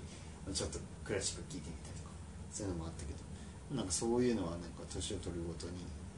厳しくなるよねそうですねまあ、なんとかそれをこうほぐそうと思ってたくさん聴くんだけあどけどやっぱなんか一つに固まっちゃう感じまがすあるまあ結局は、ね、思考がもう固まってきてる頭が固いおじそうさだんねになりなりつつつつああるるのでね畑楽は大体やっぱクラシックとかそういうのいや全然クラシックは本当に気に入った曲しか聴かないですでもなんあかーあのいや一応楽団に所属してるのあで、そうだよね勉強のために聴いてはいうんうまんす、うんけどいやでも言うていやなんだろう新しい曲を聴くとしたらうどういうのーんを聞くのまずはこう国内なのか国外なのかっていうところでいくとやあっぱ国内なのなんか何回も聴くなっていうのは国内ですねまあやっぱその日本語の親しみやすさがあるからねあのまたサントラの話になっちゃうんですけあーど僕あの全然サントラ全然 CD に入ってるあのなん歌詞がついてる曲はありますかなんて言えばいいんだろう「キルラキル」で言ったらうん「Before My Blood Is White」とかああわ かるあの劇中歌ってあいうん劇ですか中歌でちょっと歌詞がついてるはやいつ、あれがすごい好きなんあですあよわかるねわかるわかるわかるよアルドノアゼロうんでもあれのゼロあのキープオンキーピンんキープオンキーえちょっと待ってキープオンキーピングオンああなんかそんなもんあるとかあとブレスレスとかなんかそういうのをこのエクスペリア君に入れてうん聞いたりとかをしてます、まあああ国内のなんていうんですかでもどっちかっていうとこう洋楽より洋楽より言葉があんまよくわかんないっていうところで言葉分かっちゃうと集中できないのでそうだねそうあそう聞き流せるそうあるね、うん、やっぱり全然違うんだね人によってもはいえ逆にどういう曲聞かれます僕は何なんだろうなまあに前回もねヒップホップ紹介したしアメリカのヒップホップはよく聞くかなっへえおしゃれて感じだし洋楽はすごくなんか幅広く聞く方だとあ思ーなんか僕もたまに YouTube でう、うん、あ僕あの「あサウザンドマイルズ」って曲がすごい好きなんいいですけどなんなんですかあのベネッサ・カールトンっていう人のああベニス・カールトンはなんか聞いたことあるなんかそれを聞いてあの自動再生をオンにして、なうんおすすめの曲をどんどん渡っていくっていうああそれやつ YouTube のいい使い方だよな、はい、それをやったりしてあこういう曲あるんだっていうのを知ったりとあかるねしますけどイギリスのロック UK ロックも聞くしもアメリカのやつも聞くしあと最近はどっちかというとヒップホップだったら中国のヒップホップとかへーそう韓なんだ国のヒップホップとかも好きかなって感じかなう全然知らないわうんやっぱす一番好きなジャンルはやっぱエレクトロだろうなうーやっんぱまあそのエレクトロ系を聞く人ならよくわかると思うけどこうダフトパンクあなんか興味いたそうそうそうあの金のヘルメットとはい銀のヘルメットかぶった人たち、あの人たちの音楽はやっぱすごくこう自分の中で与えた影響はかなり大きいと思ううーんちょうど高校生ぐらいの頃に聞いたんだよねなるほどであの多分「One More Time」っていう曲があるんだけどあだだだそうそう au の CM だったんだけどうあれすごくよく聞いててすごくいいなと思ってたらあこれダフトパンクっていう人なんだみたいな感じででその頃ちょうど確かアメリカのビルボードかなんかで1位を取ってダフトパンクが、あのファレル・ウィリアムズっていうあの黒人で結構あのハッピー表あーはいはいはいはいハッピーとか歌っんてる車人のたち CM でねファレル・ウィリアムズで調べたら分かると思うけどその人とコラボした曲で「ゲットラッキーって曲があったんうだんけうんど、その曲で1位をとずっと取っててうんうんへーそれをちょうど知ったんだよねでそしてそのアルバムを買ってで僕当時あのウォークマンを持ってたんだよああの普通にこう物理ボタンのウォークマンあうんわかるわかる持っててそれに入れてそしたらちょうどフランスに行く機会があって自分があー行く機会があってでその時にすごく聴いてたんだよへダフトパンクをだからまあそのダフトパンクっていう音楽を知った時とダフトパンクがスタートしたフランスに行くっていう機会が重なったことはすあごく大きいかあーなるほどねなだからエレクトロは今でも全然好きだねダフトパンクとかもよく聴くしどっちかっていうとやっぱりヒップホップも今はエレクトロな感じがするうんうんし、うんうん EDM よりっていうのあそういう感じがするからやっぱそういうのは好きかな、あなるほどなるほどでも普通に EUUK のロックロックらしいロックちゃんとエレキギターがあってみたいはいはいはいなボーカルがいてドラムがいてベースがいてそういうちゃんとしたロックも好きかななるほどまあ全然こう曲の趣味がお互い違うよねそうですねなんか僕結構その音楽っていう点ではなんていうんですか例えばロックとかじゃなくてとかじゃなくてって言ったらあれなんですけど、なんか結構アレンジああ弦楽で弾いてみたとかああその全然違うジャンルそうそうの音楽でやってみたみたいな僕が好きなのがアビーチーのうん名前が出てこないなんかアビーチえーウのェイクミーアッあそうだウェイクミアップウェイクミーアップかプアビーチーのウェイクミアップをウェイクミーアップあのトゥーチェロズっていうああエクスペリアンしてる人だよねあそう影武者のね、うんあの二人が弾いてるやつとかああと「シェイプ・オブ・ウォータあーが」あをレオンのねオーケストラうんえあ違う「シェイプ・オブ・ユータ」ごめんシェイプオブ えエド・シーランのシェイプオブえっとシェイプシェイプオブウオブあの ォーターは別のクラシック曲だでクラシックじゃないあの交響曲のえあー、のそういうのもあるんだ編成で弾いあ普通にバイオリンがいてビオラがいてチェロがいてコントラバスがいてうんで管楽器もいてっていう編成で弾いたりとあかあとバットが普通にあなんかあそんなのき弾いたりとかなんか洋楽なんか結構アメリカってうんなんか日本人って僕の周りの人がそうなのかもしれないですけど日本人でクラシックやってる人って結構なんかそのクラシックの楽器でうんクラシック以外をやるっていうのあはーいかがなものかみたいな、あれなんだはい、守る系の人そうたでちなすんだこうなんていうかね保守的な人が保守的な人がお僕の周りは多いんですよねなんででも逆にアメリカって結構その自由なはい、アレンジ感そじはするアレンのジカノンのあの僕、えっと、ロッケルベルズカノンっていうあのピアノガイズっていう YouTuber なのか一応うん音楽家なのかわかんないですけどなんかそういう人たちが弾いてるなんかカノンのアレンジおーがあの4つのチェロで弾4つのチェロっていうか、まあ、全員なんか1人なんですけど4本のチェロで弾いてるやつとかそういうなんかクラシックをアレンジしたりとか今の曲をうんうん逆にその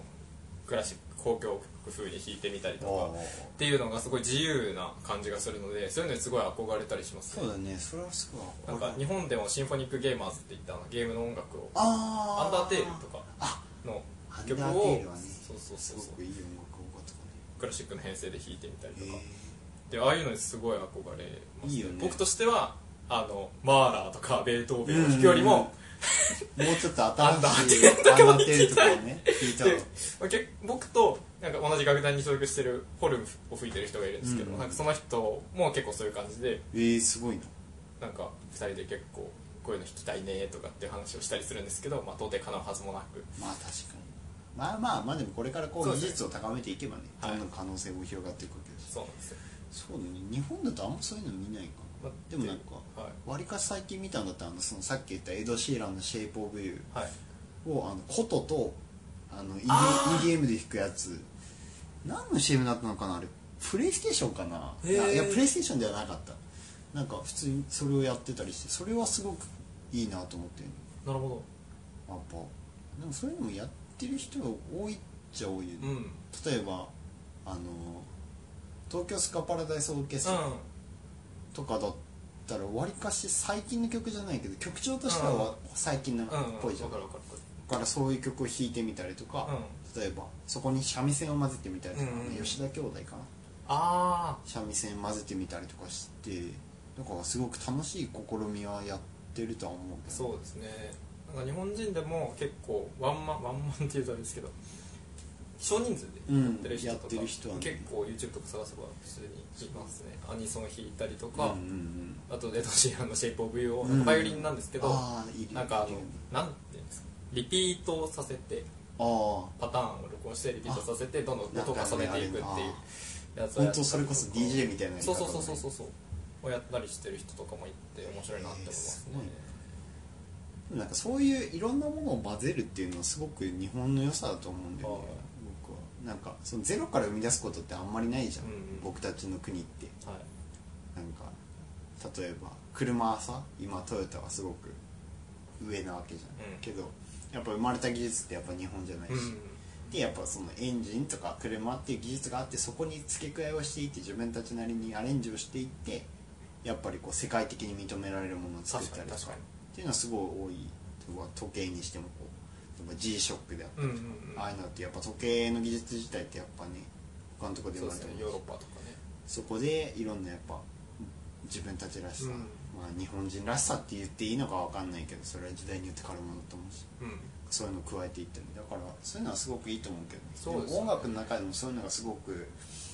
自分たちの既存のものにとか他から取ってきた既存のものに自分たちらしさを加えるみたいなはそういうのがあったら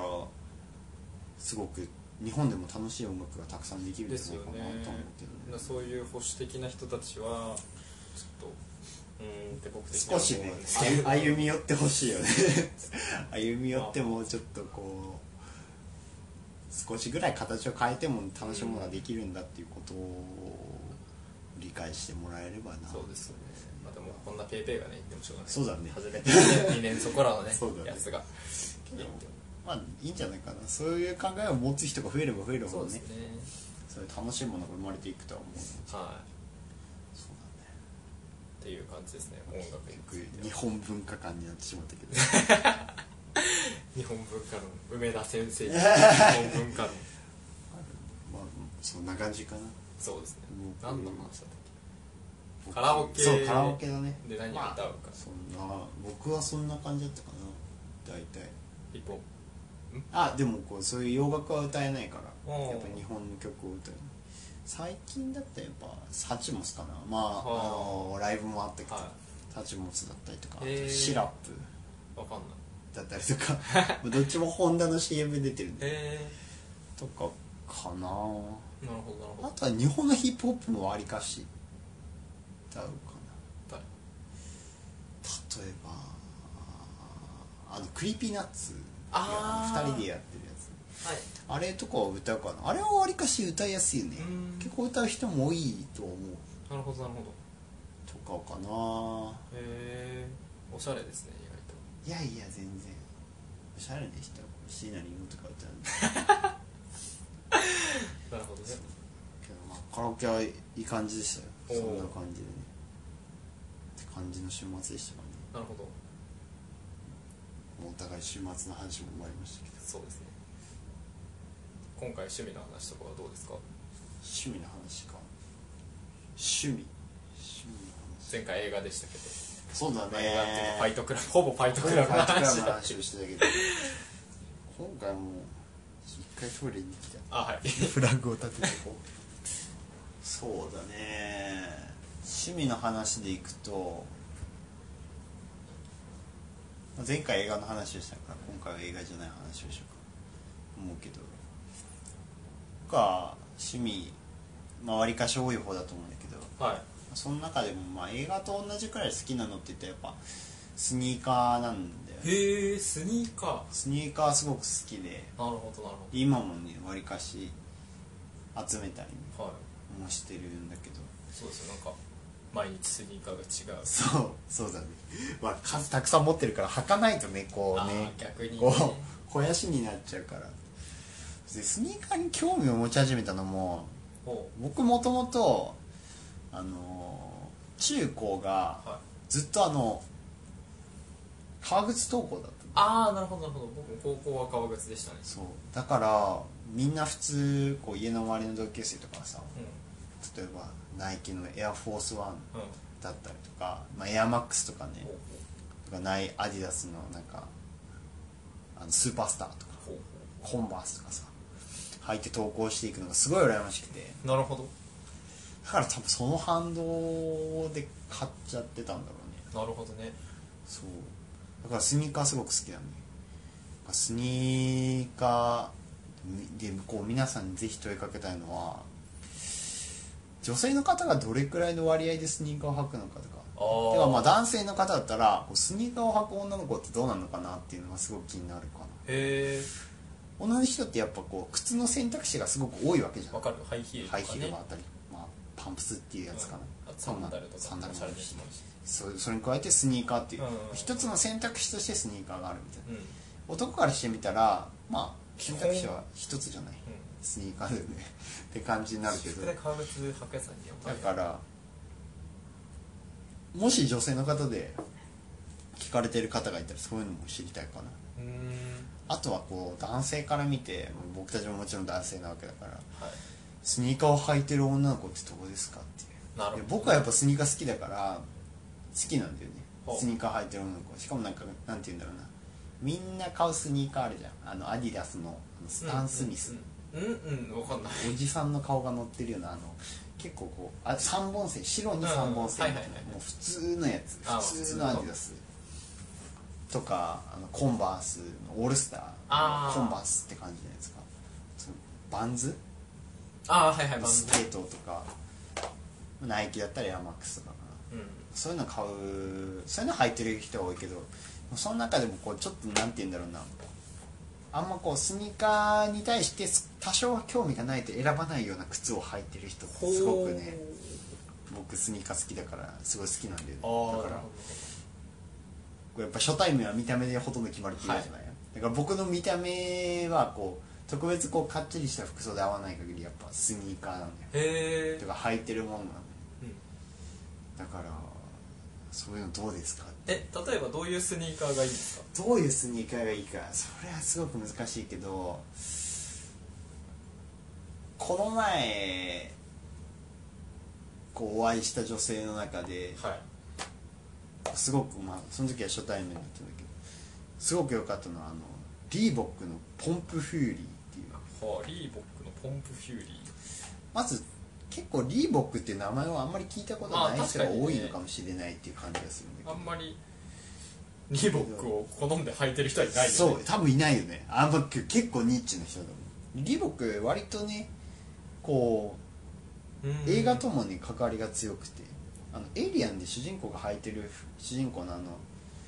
あの女の人ちょっと名前忘れちゃったけど主人公が履いてる靴はリボックなんだよねへえこれですかポンプフそュうーリーポンプフューリー、まあえー画像があるけどあのこのここの部分あのねなんて言うんだろうな足の甲の一番足側うん足のこの関節ら辺にあるボタンを押すとこれこれ空気空気をね外抜くんだよねだから空気圧でこうんうキュッと締まるの靴がっなるほど面白いていうポンプフューリーっていう靴へでその時お会いした人も黒のポンプフューリーを履いててすごくかっこよかったえへえとかあと何個かあとあるかなあとはねあとはやっぱナイキのエアジョーダンああジョーダンワンワンジョーダンワンジョーダンはもう本当にすごくシリーズがあるへえ何十シリーズもあるからジョーダン1だナイねキジョーダン1ナナイイキキののジジョーダン1のあのー色がねユニオンだったかなユニオンユニオン多分ユニオンって調べたら多分出てくるユニオンあこれへえこれかなりこうレアめのスニーカーでそうなんだそのまあ数も少ないんだよねエアジョーダン1っていうのがそもそもすごく人気があるものでへえでこのユニオンってやつはこうエアジョーダン1の中でも人気があるものの1パーツ部分をこうつなぎ合わせて作ったみたいななるほどなるほどですねああだからユニオンそうそうですねでこれを履いてる人がいてねすごくかっこよかったね女性の方で履いてるってことはやっぱかなりね、そうだねまあ、男の影響かあるいは本当に自分が好きかっていうどっちかだと思うから そうですねところすごくかっこよかったよ確かに今見た感じだとなんか普段こう街中でこううんお会いする女性とかがそうそう履いてるような靴ではないですそうだよね普通結構はごつい靴そう女の人女性の方はあんまり選ばないような靴うんうんの部類には入るはずだからそうですねなんかもうバンズそれこそねそうバンズとバかンズとかコンバースがすごく入っイてるメ人が多いイメーージジでですすけけどどこれを履くって、ねなかなか女なのい人で男性でもなかなか履いてる人いないんじゃないですかそうだねやっぱ数が少ないっていうのがかなり大きいとまあまあまあエアジョーダンとかやっぱジョーダン1とか高いスニーカーってこう何十万とかっていう値段で取引されたりするからそれかなあともう一個最後挙げるとすればあとは何かなこれは多分もう普通に個人的な意見だけどはいプーマはいなんだクライドってやつを履いてる人がすごく好きなんだよねこのもう一番オーソドックスな感じのプーマ なるほどとかへやえつ好きなんだよねあとしかも灰色だねああ灰色のそうプーマのクライドを履いてる人はねすべからくいい人だねなるほどなるほどあともう一個言うならあのニューバランスのああニューバランス灰色そのナンバーは関係ないナンバーは関係なくて灰色を履いてる人には、まあ、これはもう絶対に美人じゃあ基本灰色が好基き本なんですね灰色の人はやっぱ美人だねなるほどなるほどっていううんそう僕のこれ理論があるからあー僕今まで生きててセそオリーがのね理論セオリー外れたことないんでマジでそうはニューバランスの何番でもね1000何番で1000番台でも900番台でもあ、はい、何番台でも灰色もう純粋に灰色のやつのニューバランスを履いてる人はもうすべからく美人なるほどプーマのクライドをプーマのクライドは多分色を選ばずに美人だと思うプーマおーのクライなるほどなるほどドそうだからそんな感じでやっぱスニーカー好きなね僕みたいな感じの人はすごくスニーカー見てるうーんなると思うなんほどなるかすごくこういいスニーカー履いてたりとか、まあ、こうスニーカー好きな人の中でも例えば僕はすごくナイキが好きなんだけほどど、はいやっぱアディダス好きな人リーボック好きな人コンバース好きな人バンズ好きな人ってたくさんいてやっぱその中でその自分が好きなブランドの靴をねはい相手の人が履いてたりしたらすごく思うとこあると思うああ確かにまあそうですぜひこう女性の方でね相手自分が今ちょっと気になってる相手がスニーカーが好きな人だったらやっぱこうリサーチしていいスニーカーを買うべきだと思いますああ確かにねそ中し途たらやっぱ半端会話の種にもなるしねうんうんうん話の種にもなるしいいいいと思いますようんすご僕なんか全然興興味がないって言うとあれですけど、いまあでもやっぱ、うんまあ普通に履ければいいやって感じなんでねなんかそうそう ABC マートで買そうっでもプーマを履いてエナジーのエナジーのプーマを履いてた履いてるんですけくるでもなんかすごくいいと思いますよスニーカーやっどなるほぱなんかこう大人になった気がしませんかど靴にお金をかけられるってことですかそうとかなんかこう言うたら小学なんか僕のこのこうか大人になるタイミングってこう小中学生ってかなり大きいタイミングだと思うんですよ、まあその大人になるワンステップとして、はいその時例えば小学生までってうん靴紐がある靴ってほとんど履かないじゃああなまいあです確かかにねベリベリ瞬足とかああそうだねそういうのばっか入ってて、うんそしたらこうこう中学校入って、そしたら部活入ったらこう先輩がこうかっこいいスニーカー履いてるわけですよああなるほどなるほどナイキのエアフォースワンとか、はいはいはいコンバースとかねほうバンズとかやっぱこう休日の部活はねスニーカーで来ていいから履いててでやっぱこう僕サッカー部だったんであースパイクを履くんですよあーでスパイクはやっぱ絶対紐じゃないですか紐がねその中でやっぱナイキとかアディダスとかやっぱ知っていくうわんけでその中でやっぱ自分もそういうナイキとかアディダスの靴を買って、まあ、お金少ないながらも貯めて買ってそれを履くっていうのはすごくやっぱワンステップ踏んだ感じがしてへえ面白いだから多分ずっとスニーカーが好きなのかなとな思っるほどねて感じかへえそんなにスニーカーのある人を今まで見たことがないのな ででもそんなにあんまりこう愛は強くない人だと思うからああ普通にやっぱこうなんだろう高めのスニーカーを手に入れたりしてもはい普通に履いちゃうし、うん家に置いといたりはちょっとできないような人だからそうですねそんな感じかなうん僕は今週はスニーカーの話だからなるほど皆さんもし聞いてる方がいたらぜひ聞きたいのは女性だったら女性だったらなんだっけスニーカーえなんだっけああれやばいやばいやばい女性だったらあれ忘れちゃったなんだやばいやばいっけまあ後で聞き直したまあ後で聞き直してぜひ僕が言ってたことで男性だったらこうスニーカーを履いてる女の子がいたとしてあーどういうスニーカーを履いてる女の子が好きかっていうことを聞すごい聞きたいですねなるほど僕はやっぱプーマクライプーマのクライドとおーニューバランスのハイロー履いてる女の子がすごい好きです僕は正直そのスニーカーとかあー興味はないのでなんか結構なんていうんですかね可愛いスニーカあーー多好いきですけどね多いなんなんだろう全然ブランドとかもわかんないんですけどなんかでもバンズあんまりなんか女性がバンズを履いてるとなんかイケイケな感じがそうだ ねするので割りがちちょ僕陰キャな のでちょっとあのあまりおな仲良くなれないかなって感じはするのでなんかこうなんていうんですかね可愛いなんか可愛いこう上のさうんうん部分と横の部分がぬこうぬ縫ってある感じの実はわかりますあーもうもうコンバースだねコンパスコンバース感でしょこうこことここでこう縫ってあるみたいな違うかもしれないえななんて言うんだろうななんかこう普通靴ってこうじゃないですかうんうんうんじゃなくてこうこう横の部分がこうあって上があるあやつー四角いやつですかちょっと革靴っぽいようなやつまあかまあまあまあまあまあ四角い靴なんか若干ローファーみたいな感じだねこういうああ分かるそうそうそうそうそうそうこういうやつこういうやつだデッキシューズだねからこういうのなんかこう四角いああいい感じのやつそういうのが好きなんだ僕はこれ好きですねそれなんかデッキシューズとかはあんまこうスニーカーって感じがしないもんね、うんどっちかって言ったら革靴っぽいちょっとカジュアルな革靴みたいな感じがするしねじゃあどうなんですかいやもういいんじゃないいいんじゃないですかって感じ僕ですかはこうおこうやっぱねこうごつめのスニーカー履いてる人がすごい好きなんで別に嫌いではないんですけどねただ、うんねでもなんなんかかちょっとイケイケな感じはするよね見るとあ可愛い靴だなっていうふうに思いはしますけど、そうだからといって何かが変わるわけでもないんですよね僕としてはそうだねやっぱ人それぞれ思い描くこう異性が履いてて可愛い靴ってやっぱ違うのかもねもちろんハイヒールが可愛いっていう人もいるだあろあういしますね僕は結構ハイヒール苦手なタイプで、ああそうなんだ、はハイい、ヒール特に理由はないですけどかかっこいいよね形がまあまあまあすごくなんか流線形であー新幹線みたいでしなるほなんか好どきだハイヒールけをど新幹線っていう人初 めて女性の前で言ったら相当失た礼新幹線とかなんかスポーツカーっぽい感じあがするじゃんあなるほどなるほどあれは速そうやっぱ速そうだからすごい好きだけどへえでもまあやっぱスニーカーかでもなんかハイヒール履いてるとなんか長く歩かしちゃいけないからみたいなそうそう感じななんかそれはやっぱね気を使う人は気を使うのかななんかなる長く歩かなきゃいけないような状況になったらなるべくこそうですうねヒールはやめてくれっていう思います 僕は事前に言うけあどあなるほどなるべく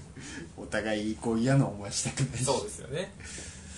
そんなねやっぱスニーカーとか履くものに対して思うものってやっぱ一人一人違うよね自分が履くものもそうだし他人が履いてるものもそうだしそんな感じかな僕のスニーカーのお話はお笠原君はぜひじゃあ今週の僕の趣味の趣話味の話をなんだっけななんかメモってなんかこん今週1週間これに備えていろいろメモってきたんであすよ僕はすごい準備が良いなんか前回全然喋れなかったなああ そうかなであそうゲームの話かなんかガジェット系の話かしようと思ってあそうだ思い出した違う違う違う違うあなな思いな出したんだなんえだっとなんだユニティの話をしようと思ったんだあユニティそうユだニティ僕はあの趣味でゲームを作っててそうだよねそうなんか一番語れるものなんだろうと思って今日ふと思いついてそうユニティについて話そうと思ユニテって、でィまああユニティが何かといそうですよねまず説発話すんですけど、ユニティっていうゲームエンジンがあるんですよねまずうんまあ、うんゲームエンジンってなんだよって話になると思うんで、まあ、ざっくり言えば RPG スクールがあーもっと高性能になった明場そうみだたいねもっと広く作れるゲームのジャンルが広がった感じがユニティなそうですねす基本 3D のアクションゲームとかを作るのがメインかなうんうんうんで例えばなんかスマホ版の「ドラクエ」とかあもーユニティそうでだね確か作られてたし、みたいな感じでなんかすごい手軽にゲームが作れるんうで、んうん例えば自分で一からコードを書こうとするとその 3D のレンダリングから書かなきゃいけないんですけどそうそうその部分はもう全部ユニティ側がやってくれるのでもうこっちは 3D モデルを用意してそれをもうそのソフトに突っ込むだけでもうで、まあ、動かす分は自分でコードを書かなきゃいけないんですけどあーそれさえ書けばね、まあ、あとではもすげえ動便い利てくれる便の利でだねねっていう作らなくなったねはい、のがあって僕そのユニティっていうのがすごい好きなんですよなんでそれあをーもう今週それについて語ろうとぜひ買っとってく心だにさい決めてきましたとで僕が、まあ、ユニティと出会ったのは高校生の頃なんですよね高校生の時高校結構生の頃早い早いのかそうなんですよ、うん高校生の頃僕パソコン部に所属をしてましてうんうんうんうんでそこで僕もともと最初 MMD あるじゃないですかあああれで、まあ、3D アニメーションを作ってたんですよ、うんうんで、まあ、それに1年で飽きてで2年目にあの動画編集 CG での動画編集をやってて、うんえーまあ、これもまた次の機会に話そうと思うんですけおーどなんかある動画を見てすごいかっこいいやりたいと思ってなんかこうライトセーバー風の、ね、動あ画あをなんかそうだねちょっと見せ僕たんもです一回見せてもらったはいけど、すごく面白いはい動画だって、っていうのにハマったんですよで、うん動画編集楽しいと思って続けててで3年生になって、まあ、受験が終わった後卒業するまでの時間があってうんうんなんかその時にちょっとなんかなんかやりたいなと思って、うんうんなんかこう今までやってないものをやろうと思うんって、うんなんか DTM で音楽作ったりとあかあでそれこそ、ええーとパソコンで絵描いてみたりとうかんうんして、でその Unity でゲームを作るっていうのもやってみたんですうよ、んうんでそしたらそう Unity でゲームを作るっていうのが思いのほか面白くてですねええそうなんだなんかこうすごい単純なゲームだったんですけど、うんなんか Unity ってユニティ上で 3D モデリングをすることはできないんですけどああやっぱインポートしてこないといけない、基本的ななんか例えば四角形とか丸とか円柱とかは出せるんですねああそうなんだオブジェクトとして出せるのでその中で僕四角を選んでうんうんでなんかこうチュートリアルの中で丸なんかこうキューブキュ ーブじゃないやえっと玉玉玉を動かすみたいなのがあったんですよね、でそれをこの立方体に入れたらどうなるんだろうと思ってその探求心で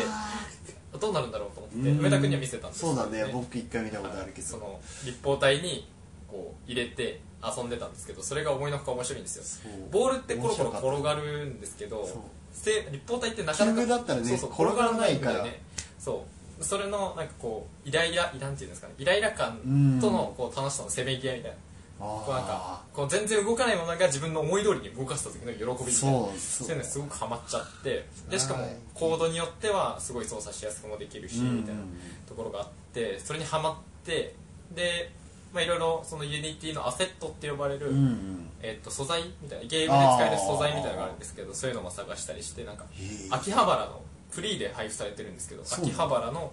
なんかそのアセットっていうのがああってま街の様子みたいそうなそう感じかでなんかそれにそれの中でボールを転がしてみたりとか、えーボールじゃない野球部かキューブで転がしてみたりとかして楽しいってなってで大学入ってで大学1年の頃にあのあれなんですよ先輩その当時卒業しもう卒業してた先輩うんうんうんが、あなんかたそのたまたまサークルにちょっと顔を出してるうん感じの人でで、えっと、別の大学と共同その別の大学の文化祭であの共同で作ってその大学の文化祭で出展をするみたいなのがこう続いてて23年ぐらい、うんうんうんでそれで僕もそれに参加しようかなと思ってあー1年生だったんですけどまあ UNG 使ったことあるしという話でちょっと参加させてもらってでその時にすごい先輩にしごかれてですねええやっぱ大変だなえっとまあざっこのゲームの内容を説明するとなんか飛行機を飛ばすうんっていうゲームだったんですけどその飛行機を飛ばすのになんかミニゲームをやってでそのミニゲームの結果によって飛行機が遠く飛ぶみたいあなーで鳥その人間のやつかそうですそうですあでそのこう飛ぶ飛ばすミニゲームの部分じゃなくて僕その飛ばすシーンを作れって言われたんですよあ1年生で年やれって言われてでなんかその先輩はあのその全体をまとめるそのミニゲームとその、あネットワーク通信だったので、うんそのネットワークの部分とかをやるからなんかそのメインのシーン作ってって言われてでええと思ってそれでなんかそのユニティ触ったことあるって言ってもそのそれこそキューブ転がしたことしかないのにその飛行機を飛ばさなきゃいけないですし、うんそのゲームの結果を取得し大変てだなその値によって飛ばす距離を変えなきゃいけない、うんでしかもその飛ばす距離も取得しなきゃいけないとかいろいろと大変なことがあって大変だでなんかこうあるじゃないですか二点間距離の公式とかうんあるああいうのを頑張って総動員させて頑張って作ったんですけどおねーでそれのおかげでなんかそのプログラミングが結構できるようになったりとかわしーてすごい楽しかったんですすよごねくいい機会だったはねいなんかその前先週も言いましたけどパソコンってすごい自分で思ったうんものが実現疲れるよねさせられるのでなんかその楽しさを知ってでしかもユニゲーム作りって楽しいじゃないですか例えば楽しいよね BMI なんかよくあのプログラミングの本とかである BMI を求めてみましょうみたいなあああるねだからみたいなそうで BMI どうしたそうそうそそうれを求めてたこれどうになるもう健康状態を知ったって何足も僕にはね ないしかもなんなら普通に調べた方が早いよねし 高度から来る そうのそうそうね詳細な情報が知れたりするのでいや意味がないですよ個人的に思っててで自分が作りたいものに向けてうんいろいろ調べて作るっていうのが大事だそとれ思がやっぱ一番いいよねう、はい、なんか僕もその時その鳥人間のやつ作る時にもめっちゃ調べてうんそのユニティの公式のリファレンスを見ながら、えーすごいななるほどそういうことかとかなんかなんで動かないんだっていうところはまあ先輩に聞いたりしてここはこういうことだとかうんいうことでなんかその今結構自分でも理解はできてる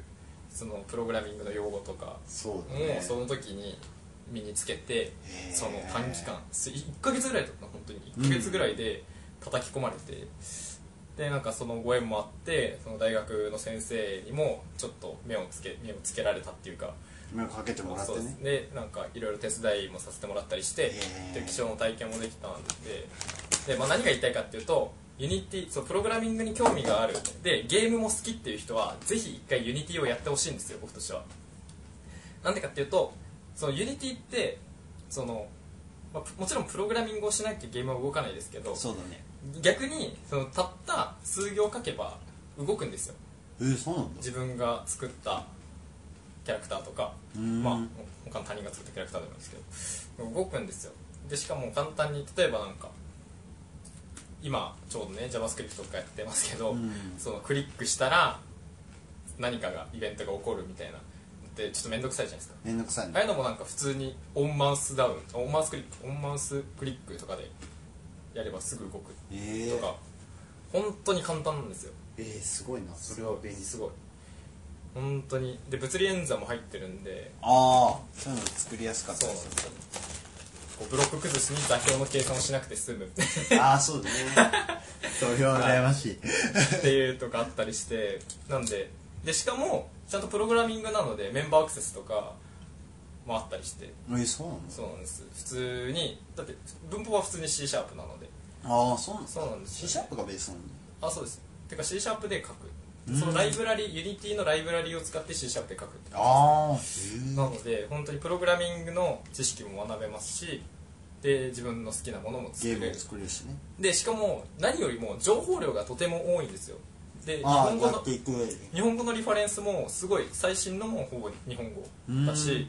でもなんかちょっと難しいことやろうとするとなんか英語しかなかったりするんですけど、まあ、別にそんな難しいこと書かれてるわけじゃないですしちゃんと使用例とかもねちゃんとああったりしてあそれだったら分かりやすいすぐわかる本当にだへからー一旦それコピペしてちょっと値いじれば大体の動作はわかるあのあでいいねなので本当にプログラミングの導入としてなんかよくあプログラミングやるなら Python がいいよとか Ruby がいいよとか言われますけど僕はそのゲームにだっていや言うてプログラミングやりたいって言ってるやつのほとんどは多分ゲーム好きだと思そうだねこうんれは間違いないかも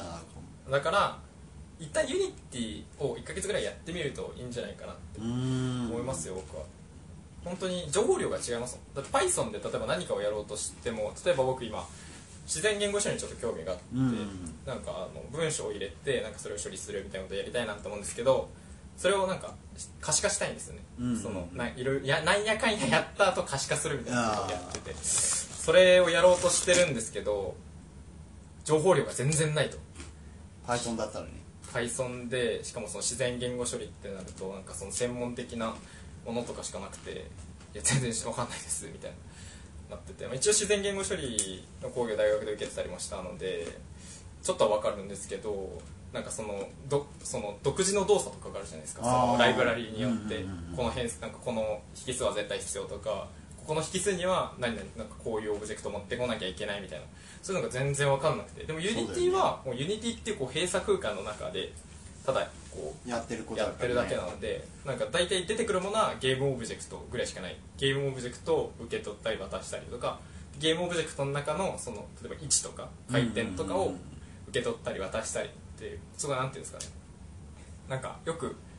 問題を数式モデル化してみたいなあー話あるじゃないですかうああいうのに近いかなっていうなんかそのプログラミングっていろんなものを受け取ったり渡したり今オブジェクト思考っていうので、んうんうんそのオブジェクトの受け渡しとかがあるわけですけどそれってなんかその広い世界で言ったら何でも受け渡しちゃうんですよねそうだねでも Unity だったらそのゲームオブジェクト内のデータとか、うんうんうんまあ、多少外部からのデータもありますけどそういうのの受け渡しなんでそのうん おままごとに違いそうだねおままごとに近いってレベル的に言うとね怒られそうですけどなんかおままごとに近い感覚でプログラミングができるのですごい個人的にはおすすめですねなんで梅田君もね結構プログラミそうだングね興味あるっていうことなので、ぜひやってみたい帰な、った後でもでもぜひやってみたいいからなってそんな楽しいものないう話ですよのうんっていう感じですかねあありましたあいやあれあれ開かなくて大丈夫なのどれかアプリのあ一応開いてたえっと DS アンダーバーコメントアンダーバーアウトでしたあ DS アンダーンダバーーバコメントアンダーバーアウトそうですね OK ダブスラダブスラコメントアウトで覚えてもあーらえればそうだねという話なんですけど調べてもらえればそう出でるすかねって感じ、アットマーク DS アンダーバーコメントアンダーバーアウトメッセージのところにも一応書い一応書いてておおくくようにしようかなプロフィールのところにも書いておくのでそうでぜすねひそこにメッセージいただけたらねその今週メッセージいただいた方からなんかこのアンカーだとボイスメッセージしか送れないのあで、そうだよねハードルが高いと言われてそうだからなるべく他のポッドキャストに移行できるようにはそうしそうたいんだけど窓口を一応作っといたのでそうだねで、はい、多分アカウントの方にもあアカウントの方にそのメールアドレスとかも載せておくのでなんかうん DM 嫌だって人はメールでも全然いいのではい、何かしらの形でねいただければと僕らに対して何かはい反応にリアクションくれたらとても嬉しい嬉しいですはい、っていう感じというで感じで2時間またやってき2時ました間またやってですねなので次はいつになるかなそうですね僕と梅田君がもう今週末で離れ今週末ってこれあげるのいつこれだが金曜日にあげる一応そうかな一応あげるかな、まあ別にいつでもいいけどねいつでもいいけどまあ、今週末にね上げり次第上げるって感じでもまあそれこれがおそらくねこう物理的にあってやるのはそうだ最ね後になるはずだから次回からやるとしたら遠隔で遠隔でやっていくって感じになるそうですねそれか1年に1回ぐらいあってああってどど こかで第やるっ三て回目をやるやるっていうのもありかなぜひこうコンスタントに見たいっていう人がいたらまあなんかそういう遠隔でねお互い録そう音でしすねてやるっていうのもありだと思うから僕は結構コンスタントにやりたいですそうだね僕もどっちかでそっちの方がいいかなと思うけど、まあ、ぜひ皆さんの声援もいただけたらねそうですねの後押しにもなるのでまあ何回も何回も言うようだけどコメントとかにフィードバックをいただけたらすごく嬉しいそうですねなんか今回は結構生産的な話をしてしまった気がそうだねするの特にクラシックの話とかとプログラミングの話っていうところはそうですねあとお悩み相談とかもそうだよねああっったあったからねてちぜょっとねひまあなんかその中でも一つでもね自分の中に触れるものがあったならそうですねちょっとやってきたじゃあ宿題あそうだ宿題のまた話しいきまますすかかどっちから出しますじゃあ今回僕からでいいですかあじゃあ笠原君からどうぞ僕あのさっきも言ったんですけど動画編集の話をちょっと来週したいなとそうだね思うので僕がその動画編集を始めるきっかけになったあ動画をちょっと見せてくれるんです見かていただきたいなと思うのではいちょっと待ってくださいねちゃんともう YouTube の後で見るリストに入れたので入れたんだウォッチリストみたいなやつえっとラッカラッカっていう YouTuber がいるんですよこれラッカの「ハリー・ポッター VS スター・ウォーズ」っていうハリー・ポッター VS スター・ウォーズこの「ラッカラッカ」っていうのは双子のなんかその動画編集とかが好きな人でなんか映画がもともと映画監督になりたい人たちなのかなであなんそかう CG 合成とかの動画をすごい上げててなんか「ロナルド・マクドナルド」っていうシリーズがあるんですけどあ聞いたことあるかな聞いたことがあるなんかそのシリーズで結構有名なんですけど僕はこの「ハリー・ポッター VS スター・ウォーズ」っていうのをその高校時代に先生に見せてもらっていいそれに影響を受けそうなんですてよそれでこれいいなと思ってなんかこのこの動画を見せる先生もなかなかやべえなって思うんですけど まあ結構なんかそのロラッカラッカの中では結構マイルドな方だと思うあそうのなでんだなんかもっとこうそうロナ刺ル激のド強い系のがはあるもうなんか本当にギリギリのところ攻めたりしてるんですけいどや、まあ、ハリー・ポッター対スター・ウォーズはただ単に普通にハリー・ポッターのせ、なんかまあハリー・ポッターの主人公を模した人とスター・ウォーズの主人公を模した人がただ戦うってだけなので、それもだいぶ危ないけどまあ、でもグロッキーなところとかは、うんまあでもちょっとあるまあいいやまあでもそのラッカラッカの「ハリー・ポッター VS スター・ウォーズ」っていう後でそのコメントアウトのメッセージ説明文のところにもね書いておくんですけどこれすごい好きなので来週これでこれのね話も絡めていけたらなと思うのでちょっとそぜうひだね見てほしいなと思いますね梅田君でにすじゃあラッカラッカのハリー・ポッター VS スター・ウォーズはいですねそれが笠原君からの宿題ってことでお願いしますじゃあ次は僕は行きたいんですけど、まあ、僕も来週絡めてする話おに関連したところの話をしたいのではい来週はまあ映画の話をしたいんでねおおまた映画ですねいいですねなのでそれに絡むようなところでいくとまあこれかなり最近出た曲なんですけどはい本当多分つい3日前くらいにえー、最近も最近ですねまあ、これも今回もヒップホップになるんですけど、はいリルナズ X ウィルナーズ X リルナズあビ X ルナーズ X ですねリルは LIL で LIL ナズは NAS NAS で X は普通に X X それの彼のアルバムの中の「パニーニ」っていう曲パニーニへパニーニってこう結局僕も和訳よく調べてないんですけど聞いたことあるパニーニパニーニは確かあのイタリアとかで食べれる結構安い パンえややば安いパーハンバーガーみたいな感じのはいはいはいはい食べ物なんであなんか先週も言ってましたねなんか僕が食べたやつパニーニ的なパニーニ的なやつでうもんその「パニーニ」って曲なんですけど、まあ、これはぜひ音楽だけ聴くんじゃなくてはあの MV を見てほしいですねいなるほどムービーをちゃんとミュージック YouTube ビにデオ上でねがってるのででそのわか中りのま世界観についての話だったりとかあーそれも絡めて来週僕が好きな映画の話もしていきたいなるほどなる僕ほどが好きな映画の話だったり、まあ、他の趣味で僕が好きなことおのーお話だったりーおーしていきたいのでぜ楽しひみですその足がかりとしてこの「リルナズ X のパニーニ」はいわは聴いてほしいって感かじりでますかねしたリルナーズ X のパニーニですかはい、パニーニです。わかりましたじゃあ僕も聞いていきますねぜひ来週は、ね僕も今回はね、 忘れずにね、聞いていきたいと思う。まあまあ動画なん楽しく見れるとそう、思動画だから。 間違えることはない間違えることはないはず。っはいて感じで、わかりましたそうですね。じゃあ宿題もそんな感じでいや夜も更けてき たので。ふ全然老けてない全然9時まあ、こっちは時間だ ったらね。 9時40分だからねまあ、まだまだ。うんありますけどあるんでまあ、ぜひね、まあ、これからもう9月入っちゃって秋になっていくわけでなんかこうそうちょっと寒さも感じるようになってきたしねそうですね今日ちょっと外そう歩い寒かったし半袖でなんか長袖でもいいかなっていそううそう気温でしたよねだったからねだからその中で秋もどんどん長くなっていくしね、はいそ秋のの夜長秋ですのね夜長の中に、まあ、その一日の暇つぶしでもねそうですね僕たちのコメントアウト聞いていただけたらと思うので2時間潰せるってだいぶいいだいぶでかいよだねでかいでかい7時から9時までそ潰うですれるか僕らも横浜とここ往復するときずっと聞いてましたいや自そ分で聞くんな自分のを聞いてたの それすご いな、まあ結構面白いなそうそういう潰し方をしてる人もいるんでそういうつしかないぜひ皆さんね聞いていただけたら嬉しいなって感じですよなんか今回やってみてなんか共通の話題の方がね盛り上がるなってなんか前回のうんうん2人のツーリングの話とか結構盛り上がったそうだねなんか来週からはもっとこう共通の話題について話していけたらなだって別々の話してもこうお互いこう得るものがなんかでも大感きい心しちゃいますよねそう感そう心しちゃってちょっと感心盛り上がりしてあんまあんま声が出ないからそうなんですなんでちょっと言ね、葉が出ない感じがするからここうお互い共通の話もしつつお互いのそうだ趣ね味の話もしつつう広げていける話もでいききたらたいってという僕は思いましたどうですか感じですかでも僕もそう思うんでなるほど、まあお互い共通の話でも楽しいしそうですねまあどっちも楽しいかなって感じブックオフで1時間潰した話とかあそれもねぜひしなき ゃね来週来週しますか来週ぜひしたいねその話もね、はいじゃあそういう感じでそういう感じでじゃあコメントあと第2回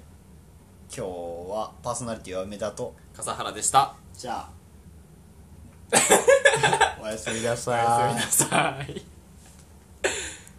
っていう僕のユニテユニティィのの話だ話ねですでねもすごいためになる話だね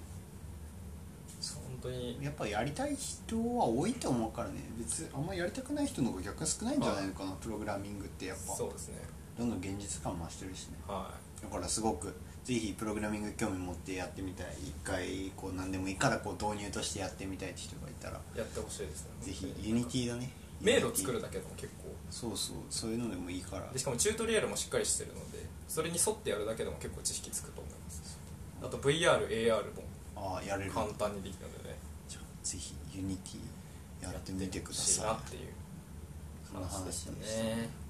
以上ですたそんなもんでしたね はいでも結構時間取ってるんだでってもう2時間撮ってるから、ね、 2時間撮ってるからねやばいやばい前回より多分長くなってるし長いよねなんあれだからね梅田君の結婚相談が結構そうだが長かったからねもしかしたらカットするかもしれカなズいするかもしでれすよないねまあまあまあまあ結構うーんとか言ってるところ多かったんでねちょそっうだねと大事なところだけ大事なところ抜だ粋けしていこうかなとっ